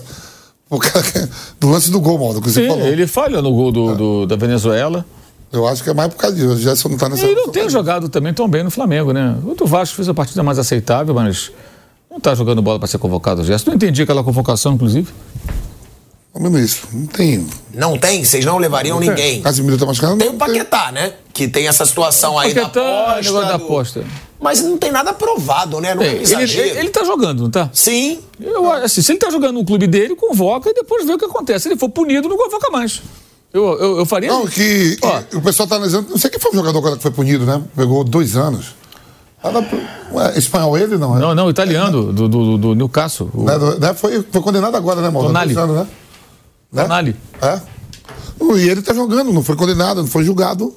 Eu não, não teria. Eu, eu, eu também acho isso bem Ele sem não foi julgado ainda, né? Ele está sendo investigado. Eu acho que a CBF deveria adotar o seguinte: enquanto ele não for julgado lá na Inglaterra, onde ele joga, lá onde está correndo essa história, ele é convocado. Se se provar que ele cometeu uma irregularidade for punido, ele não joga. O jogador agora suspensão, punido. obviamente, O jogador foi joga. punido agora, esse jogador aí do Newcastle. E ele, pra mim, é melhor que todos os que estão sendo convocados aí. Ele joga. Ele seria útil, né? Tem uma experiência grande, foi à Copa do Mundo, jogou mais vezes para a seleção, tem uma outra característica também.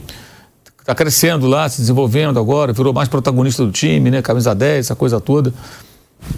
Ó, vamos ouvir o que, que o Fernando Diniz falou sobre essa situação do Paquetá, né? Porque ele diz que ele seria incoerente. Porque ele já não convocou da outra vez, azar. Ou então se corrija. Ó, fui injusto da outra vez, porque ele tá sendo investigado, ele não é julgado, tá sendo convocado Naquele agora. momento não se sabia muito bem o que ia acontecer. É. Agora ele está jogando, já passou um tempo ele está jogando, jogando, jogando. Eu acho que é um outro momento, ele poderia, mas aí, enfim, é a escolha dele. Vamos escutar aí o que disse o Fernando Diniz. Em relação ao Paquetá, ele é um jogador que eu considero um dos melhores dessa geração e eu teria muito gosto em convocá-lo e provavelmente ele teria grande chance de brigar pela titularidade, porque é um jogador que eu admiro muito. A investigação para a gente, ela está no mesmo cenário, na, pelo menos que chegou para a gente até agora, que está no mesmo ponto. Ela não foi encerrada, então não teve nenhum fato novo. Porque se eu convoco, provavelmente vocês iam me indagar por que, que você convocou e por que, que não convocou antes. Porque tá, por enquanto, está pedindo mais tempo para investigar. Obviamente que se esse tempo se estender mais, a próxima convocação nossa é daqui a quatro meses. Aí já acho que seria tempo suficiente para chegar alguma coisa a competência que quem está investigando tem que ter. Então eu não convoquei para manter um discurso coerente e ético aquilo que eu fiz há três meses atrás quando eu não trouxe. Mas a vontade, tecnicamente, de trazê-lo, ela, sempre, ela é sempre muito grande em mim. Olha aí, ó. Ele falou que assume incoerência. Eu discordo, discordo. Seria muito mais coerente ele falar, ó, tô assumindo aqui que eu fui injusto, porque o Paquetá não foi julgado, o Paquetá está sendo investigado. Se em determinado momento ele for julgado, ele não defende a seleção brasileira. Acabou. Não tem mistério, mas aí fica esse negócio. Ah, eu vou ser. É, não vou estar sendo é, racional, não vou estar sendo. Não. Aí não. Aí eu discordo incoerente. Nada de incoerente. Uma coisa do Fernando Diniz rapidamente. Claro. Câmera no Mauro César, por favor. Nesse- Desses últimos dias, depois que o Diniz foi campeão da Libertadores, eu percebi um movimento muito grande entre colegas jornalistas. É, tipo, bem, eu sempre banquei o Diniz, eu sempre defendi o Diniz. Assim, eu acho muito interessante quando o jornalista ele se vangloria por defender um profissional. Você defender uma ideia, você defender um- um- um- uma posição política, você defender um estilo de vida, enfim, eu concordo, ok. Mas defender alguém que é alvo da análise que você faz não tem sentido. Porque você não tem que defender, você tem que elogiar quando vai bem e criticar quando vai mal. Por exemplo, eu não tenho nada contra o Diniz e entendo que ele teve erros e acertos, já critiquei, já elogiei. E assim vai ser sempre. O mesmo vale para o Tite, o mesmo vale para o Abel Ferreira, para qualquer outro. Quando vai bem, a gente elogia aqui, quando vai mal, a gente critica. Vale para o Guardiola. Então é engraçado isso, sabe? Como o cara está em alta, me parece que tem gente querendo pegar carona nisso. Ah, eu sempre elogiei, cadê os antes, não sei o quê. Isso é papo para torcedor, meu camarada, né? Escolhe, O Guardiola mesmo naquele escolhe jogo- de que lado naquele você tá. naquele jogo porque mesmo não que- tem sentido, cara. É um negócio. Assim, não foi pouca gente, não. Sabe? Eu sempre banquei. Você não tem que bancar ninguém, cara. Você tem que elogiar ou criticar. Se você vive da opinião ou da informação, você informa e você analisa. Foi bem, foi mal, foi bem, foi mal. Em qualquer atividade humana, se você, né, se você for um crítico de cinema, vamos falar de cinema de novo aqui, já que tivemos a história da pipoca lá em Guarulhos. Eu comecei com o Rock Balboa. Macacos dois. Dois. Vamos imaginar, E Rock Balboa. vamos imaginar, e Rock Balboa, que o Vampeta fosse um crítico de cinema. Ele poderia elogiar Planeta dos Macacos 1 e achar o 2 ruim. Né? Eu sempre banquei o filme, o diretor. Não, ele gostou de um, não gostou do outro. É assim que funciona, gente. Então, só um rápido parênteses. ah, Isso tem me chamado a atenção, porque continua pipocando lá em casa. sabe? O- eh, Sabe o que é isso? É que nem o cara lá, o bobo lá que faz selfie para aparecer no vídeo, ao invés de curtir o momento em que o time dele pode fazer um gol e tal, ele quer se. As pessoas querem se inserir na história. Então hoje tem jornalista que quer fazer parte. Ele, ele, ele não quer relatar a história é, é, como, como deve ser. Ele quer fazer parte. É que nem o setorista que, quando o time é campeão, ele comemora. Ah, eu também fui sou campeão de nada, meu irmão. Você só cobriu o clube. Você viu isso, Vanderlei? Pô, o cara, né? O cara, o cara acha que ele faz parte, não faz parte. Quando o Vampeta foi campeão pelo Corinthians, ele foi campeão. O repórter corintiano que cobriu o Corinthians foi campeão de nada. Eu vou mais além. Ele só cobriu o Corinthians. Eu vou mais além. Dirigente. Eu já vi dirigente na porta do túnel, na porta de vestiário, time voltando de uma vitória, por exemplo, tão cansado na porta, como o centroavante.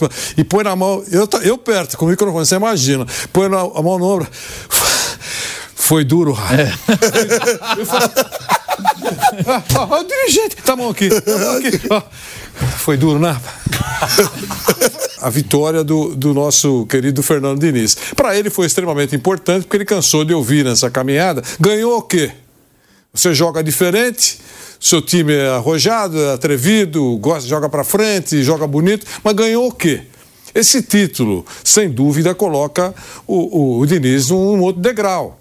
É importante, é a principal, a principal competição do continente. Mas tem muita gente que parece que jogou junto. É isso que eu brinquei com o Mauro, dizendo que alguns dirigentes ficam na porta do vestiário quando o time retorna, depois de vencer uma partida difícil. E, e ele, e ele para falar para o centroavante, por exemplo, que foi um jogo difícil, ele, ele fica ofegante, igual o centroavante que acabou de jogar 200 minutos lá. Foi duro, hein, rapaz? Foi duro o quê? Né? Não foi, foi duro pro time dele. Não, o cara não joga, não faz gols, não faz nada. Então é muito interessante isso. É- foi isso que eu quis dizer. Bom, vamos agora para os atacantes, né? Da seleção brasileira, que é aí que tem as grandes surpresas. A primeira delas, Hendrick, 17 anos convocado para a seleção brasileira. Gabriel Jesus, que o próprio Bruno e o Flávio falaram aqui que o Fernando Diniz gosta muito do futebol do Gabriel Jesus. Martinelli, do Arsenal. João Pedro, hein? João Pedro do Brighton também é uma baita surpresa. Ex-Fluminense. Paulinho do Atlético Mineiro, que é o artilheiro, né? Do Brasileirão Empatado ao lado do Tiquinho. Tiquinho. Tem aí o PP, Rafinha e Vinícius Júnior. Cara, Todos se você jovens. for pegar PP, Paulinho, Hendrick e João Pedro, são surpresas. É o Fernando Diniz ousando. É isso aí. Né? Saiu da mesmice. O, o Fernando Diniz agora, ele mostra, vai ver e ganhou confiança com o título da Libertadores. Não, porque A eu acho que. Não, não, acho que a relação já devia, da, da seleção devia estar pronta antes da Libertadores, não? Também acho que sim.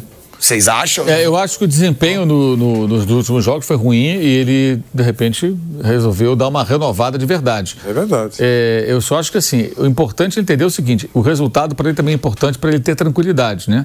Embora a classificação naturalmente vá acontecer. É, e são dois jogos mais difíceis, né? Colômbia fora e Argentina no, no Rio de Janeiro, no Maracanã. Então, jogos mais complicados. A Argentina é um time pronto, é o campeão do mundo. O Brasil deve a campo por essa convocação e com uma equipe bem nova, sem conjunto. Então, acho, acho que vai ser importante que ele consiga. assim, eu acho fundamental que entenda é o seguinte. Outra coisa também que os- esses que pegam o cara no Diniz falam: não, mas o Diniz tem a sua forma de jogar, ele gosta de agrupar jogadores no setor do campo. Tá bom. Funciona no Fluminense, pode funcionar aqui ou acolá. Mas, gente, na seleção brasileira você convoca jogadores. Então você tem que explorar o potencial dos melhores jogadores e não torná-los refém do seu sistema de jogo. Eu não consigo entender que um convocador, um técnico que convoca, ele, sabe, porque no clube é diferente, você trabalha com o que você tem. Todo dia, né? Aí você desenvolve ali também, ó, eu vou jogar assim, é o que eu consigo fazer com essa turma aqui. Na seleção você pode escolher. Então, se você tem Rodrigo, Vinícius e Hendrick, por exemplo, que vai ser do futuro, tudo indica o ataque do Real Madrid, você vai colocá-los dentro do sistema de jogo que você gosta ou você vai fazer com que eles joguem o máximo possível da maneira que eles ficam mais confortáveis? É, ainda mais sem tempo para treinar e para assimilar uma série de situações que você precisaria de tempo, né? É no máximo do- dois dias e ele pode usar. O que, que ele pode usar? Pode usar o talento do treinador, de- dele, de qualquer um, que naquelas poucas horas que tem. E ele não joga mais- Dizer mais ou menos o que, que eles podem fazer, aqueles caras em campo. O professor, é isso que eu acho. E ele não joga mais eliminatórias, né? O Diniz, né? Só esses dois jogos, depois tem amistoso e a Copa América, né?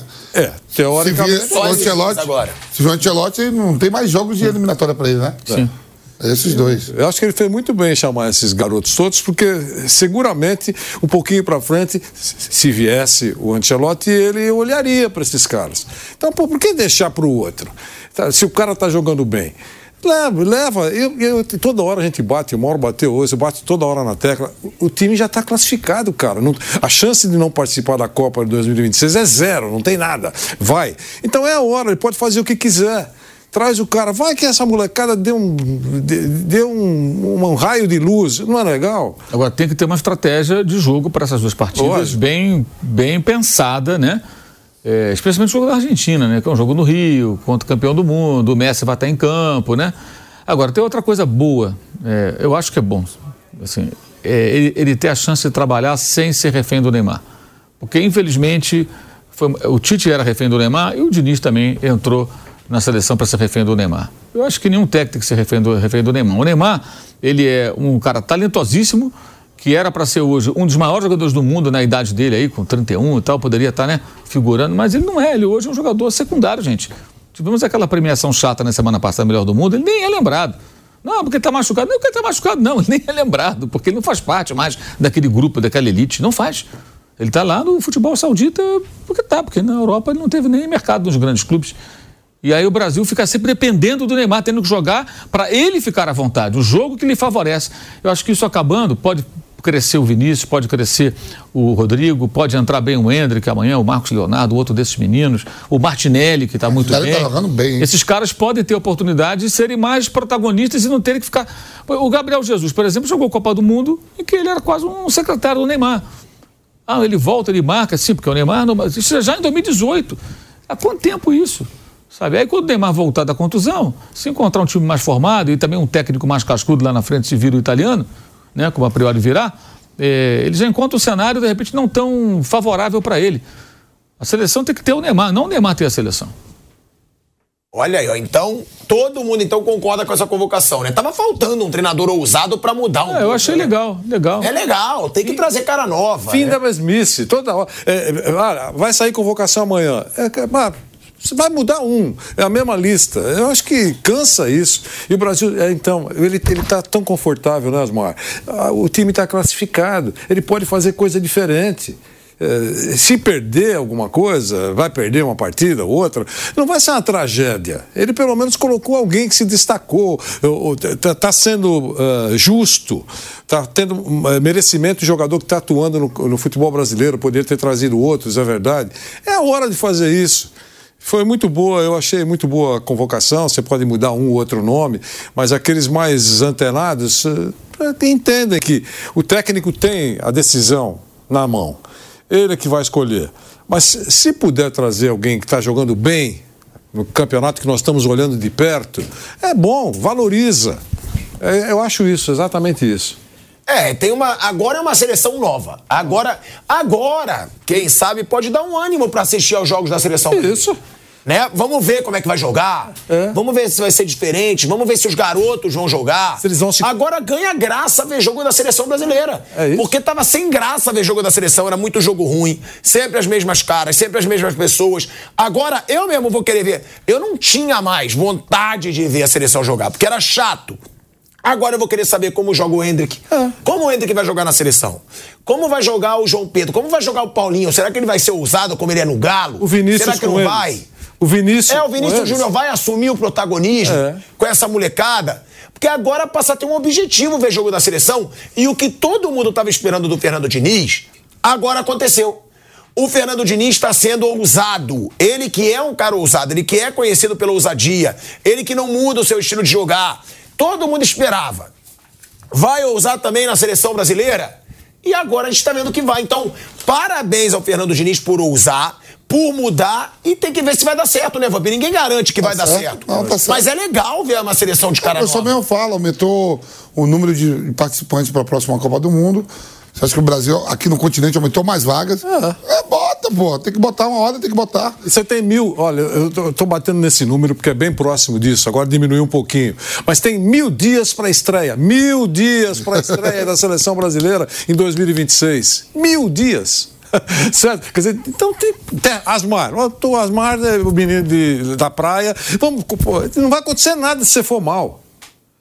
Tá? Mil dias até, até chegar a hora de você ter mais ou menos um time formado, montado. Esses são os meus titulares. Dá tempo.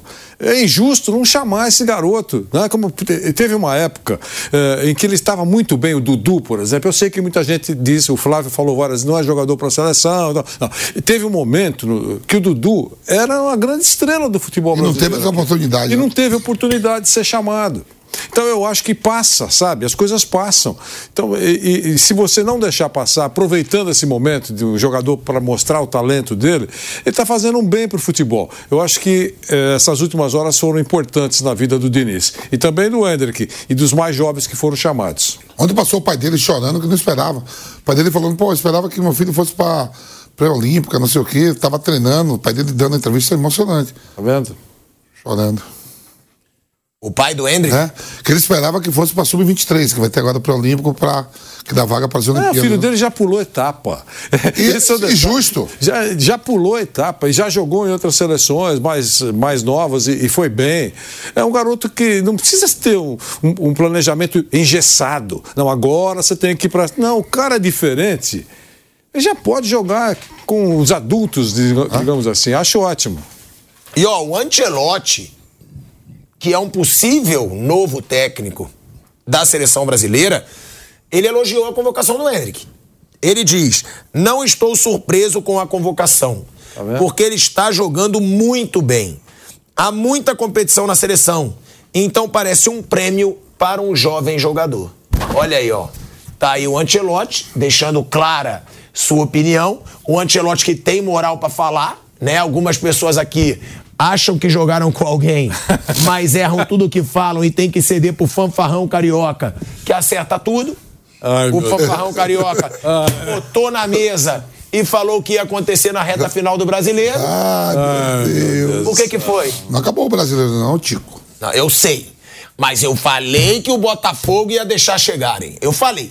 Isso eu falei, amigo. Essa previsão eu fiz. É, eu fui essa Claro que previsão ele que pode ser o campeão. campeonato com 14 pontos, 12. Ah. Pode ser campeão com 4, com 5 de frente. Bom, vamos só, só escutar a declaração do Diniz aí. Ou até mesmo no número de pontos iguais. Vamos só escutar a declaração do Diniz sobre a não convocação do Richarlison. É meu amigo mesmo, não te diz respeito, amo o Pombo, é a pessoa foda e eu torço por ele. Vamos escutar Nós o que o Diniz por ele, falou nós torcemos. do Richarlison. No Tottenham. Acho que mais do que o sendo que o sistema, eu acho que eu tenho que procurar ser justo, olhar um pouco tudo que está acontecendo. E acredito que esses jogadores que eu convoquei, eles vão ter para esse, para esse momento mais condição de entregar aquilo que eu estou esperando para esse momento. O Richardson é um excelente jogador, jogou muito bem na principal competição que tem no mundo, que é a Copa do Mundo. E, e não conseguiu entregar aquilo que ele pode nesses jogos, mas ele não jogou mal, principalmente a primeira perna no jogo da Bolívia e nem o jogo do, nem o jogo do Peru. É que a seleção é uma seleção, então ele concorre com outros grandes jogadores. E nesse momento eu preferi convocar outros. Olha aí, ó. De volta, né? Vamos falar também do Richarlison, né? Porque o Richarlison, ele mesmo falou que não se convocaria. É aí que eu falo que tá a diferença do Pombo, seu otário. É por isso que eu falo que eu adoro o Pombo. Porque ele é simples pra Parece que eu não caramba. gosto dele. Ele é humilde. Você sempre manda uma gracinha quando fala de. Pombo. O Pombo lá, ele tá aí, certo. teu amiguinho. Teu amiguinho. Aí, você não vai falar. É. Sempre meu fala. Amigo, meu amigo é rapaz Arboleda, que jogador. Foi convocado o Arboleda? que loucura. Agora, o Pombo, com a humildade dele, ele deu uma declaração. With Lucky Land slots, you can get lucky just about anywhere. Dearly beloved, we are gathered here today to. Has anyone seen the bride and groom? Sorry, sorry, we're here. We were getting lucky in the limo and we lost track of time. No, Lucky Land Casino, with cash prizes that add up quicker than a guest registry. In that case, I pronounce you lucky. Play for free at LuckyLandSlots.com. Daily bonuses are waiting. No purchase necessary. Void where prohibited by law. 18 plus. Terms and conditions apply. See website for details. ação sensacional, que nem ele se convocaria. A gente vai trazer aqui o que disse o Pombo, até pra gente abrir pro debate. Cara, muito gente boa mesmo, joga bola sim, senão não tava no Tottenham da Inglaterra, mas na seleção tá devendo realmente.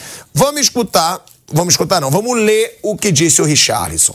Richarlison fala o seguinte: seleção faz parte de mim. Acho que sempre foi um sonho de vestir a camisa. Claro que fiquei triste ali na hora de não estar, mas entendo Diniz. Se eu fosse ele, também não me convocaria. Não venho apresentando um bom futebol. Venho devendo. Claro que dei uma melhorada nos últimos jogos, mas mesmo assim, falta muito para vestir a camisa da seleção brasileira. Tenho que estar bem, tenho que estar no meu 100% e não estou no meu 100%. Acho que o professor fez a escolha certa. Os meninos estão voando, então cabe a mim trabalhar. Com certeza vou voltar. Não cheguei aqui à toa. Cabe a mim trabalhar forte durante o dia a dia, pegar uma sequência boa aqui no Tottenham. Cala a boca do Vampeta, Richarlison. Cala! Que você é foda. Que declaração linda. Você não vê ninguém fazendo essas declarações aí. Os moleques brilharam, os moleques mereceram. O pombo é foda. Porque o Richarlison calou a boca do Vampeta. Ah, calou. Só faltava o Richard dizer assim, ó. Pô, o Diniz é maluco, eu tô jogando pra caramba, eu sou fera. Ah, o raio que o Pato tá jogando nada. irmão. Algum jogador que parou de ser convocado fez uma declaração dessa valorizando os que foram? Me fala. Me fala. Só faltava essa. Ninguém aqui é Mas maluco. Me fala, bonitão. Qualquer outro, qualquer outro Algum tipo. Professor, outro da hora, o Pombo é da hora, eu gosto dele, gente boa, tudo. Mas só faltava agora alguém fazer uma declaração dizendo que o Diniz estava. Você está louco. Não, mas ninguém fala nada. Não é convocado, não fala nada. Tem que trabalhar e melhorar. Ó, Richard, ele só. reconheceu os Treine, moleques, os moleques você é um moleque da hora, treine, treine muito, mas vai ter que treinar muito, muito mesmo. pra melhorar, pra jogar no Tottenham.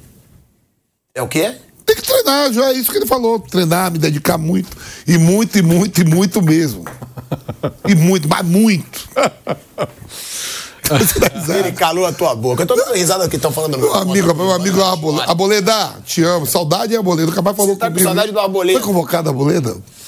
Ô, Manuel! Obrigado pela camisa. Essa Comebol, que merda, ele deixar o Manuel de fora. Me ganhou, né? Manuel, Rafael Veiga, meu amigo do Piperno. Piperno, é boa recuperação. Bota a. Xuxa, irmão. Bota a Xuxa pra apresentar aqui. Ela Pessoal tá- do agro, pessoal do agro, amigo dele. Bota. Ele tá mandando beijo pra todo mundo. Cara, o cara é educado, gentil. É um cara gentil ali. Mas bota ele no Eu programa quero, ver se, eu Xuxa. quero ver se o Richard dá uma declaração dessa, dizer que ama o Arboleda, que ama o Gil. E Gil, que zagueiro, hein? Que zagueiro, Gil, hein? Gente, ó, mas ó, agora é sério. É uma baita humildade do Pombo. Não, tá Porque ele não tá só falando que ele. Ele fala que ele não Precisa melhorar, merecia. pô, tem que melhorar. Ele fala que ele não merecia a convocação. Boa cabeça. E ele elogia os moleques. Ele fala, os moleques estão merecendo. É, difícil você ver alguém, né, Vanderlei, que aparece pra falar, estão merecendo mesmo, eu perdi a vaga e vou ter que recuperar. Sabe por que eu dou valor? O Diniz foi perfeito ali na colocação. O Diniz também. O Diniz Também, foi, foi, bem, perfeito. foi bem. Sabe por que, que eu dou valor? Porque eh, a gente falou aqui no programa, aqueles que acompanham têm boa memória. né? A gente às vezes esquece o que fala num dia anterior, mas as pessoas que assistem o programa, é sempre assim, tanto no rádio como na internet, na televisão, elas têm uma boa memória, elas lembram. A gente falou aqui várias vezes que o Richardson é um dos eh, personagens do futebol que melhor usa as redes sociais.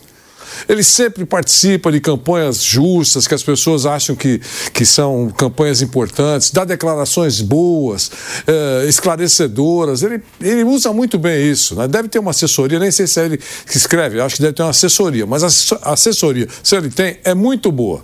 E nesse caso, não convocado pela seleção brasileira, eu acho que essa posição dele é muito legal, é elegante. Elegante, não vou, não estou não tô bem mesmo. Senão ele ia começar a, a brigar com imagens. Né? A gente sabe que ele não está bem. Então, eh, sabe, não foi, não foi injusta a não convocação.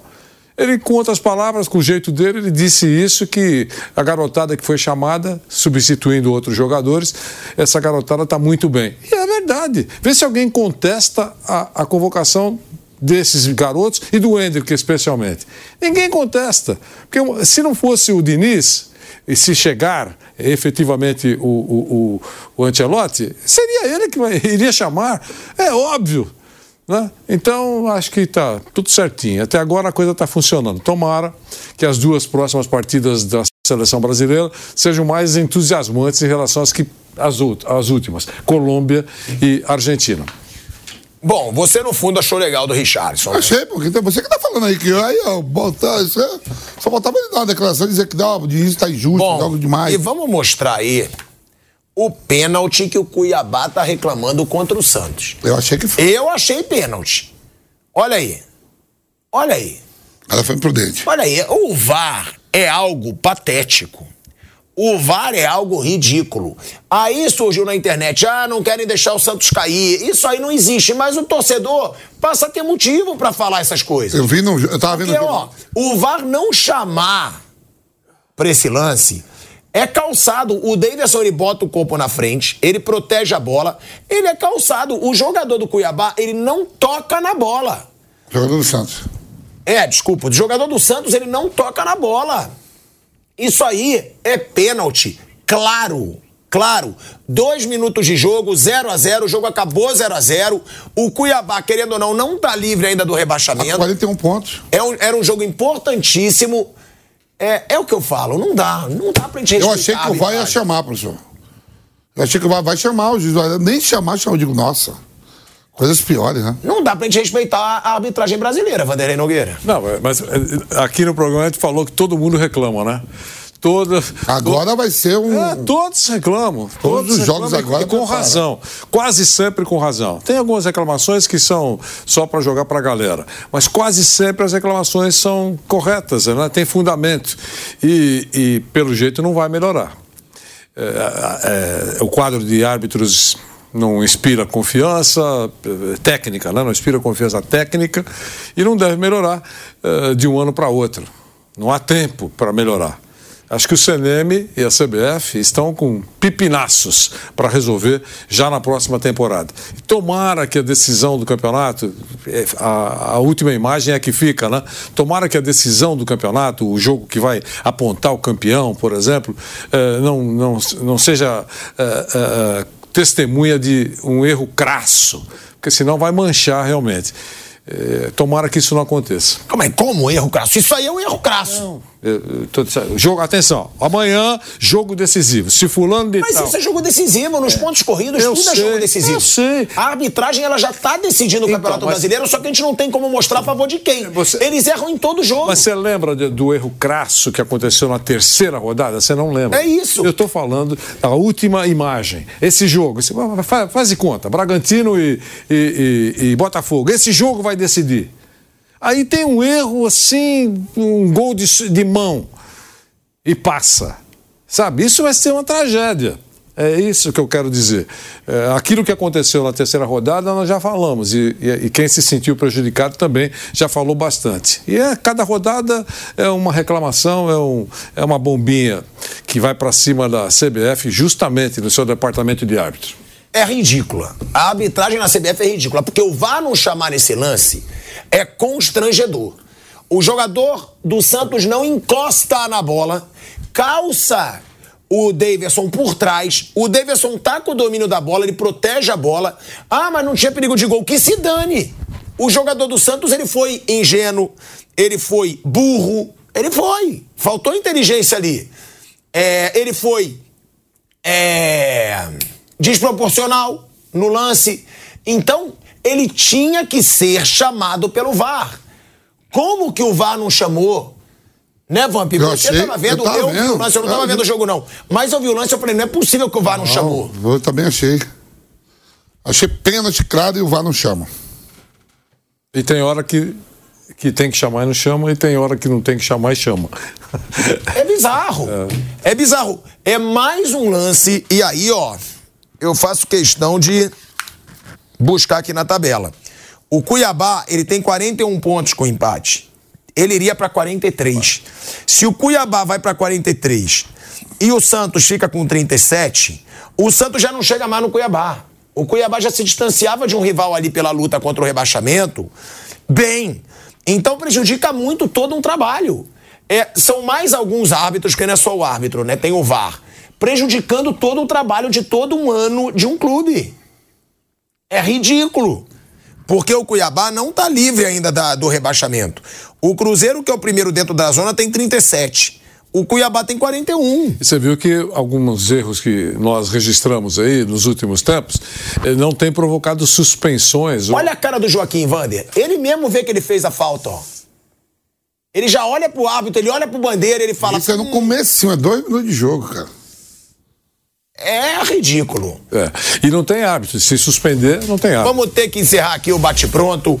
Agradecendo a sua audiência, hein? batemos 55 mil pessoas ao vivo hoje. Amanhã estamos juntos de novo. A partir de meio-dia, no YouTube da Jovem Pan e na Rádio Jovem Pan. Uma boa tarde para todos vocês.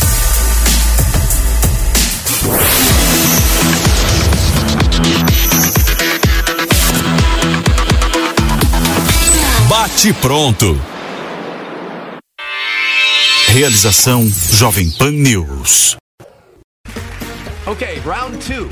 Name something that's not boring. A laundry? Ooh, a book club. Computer solitaire, huh? Ah, sorry, we were looking for Chumba Casino. That's right. ChumbaCasino.com has over 100 casino style games. Join today and play for free for your chance to redeem some serious prizes.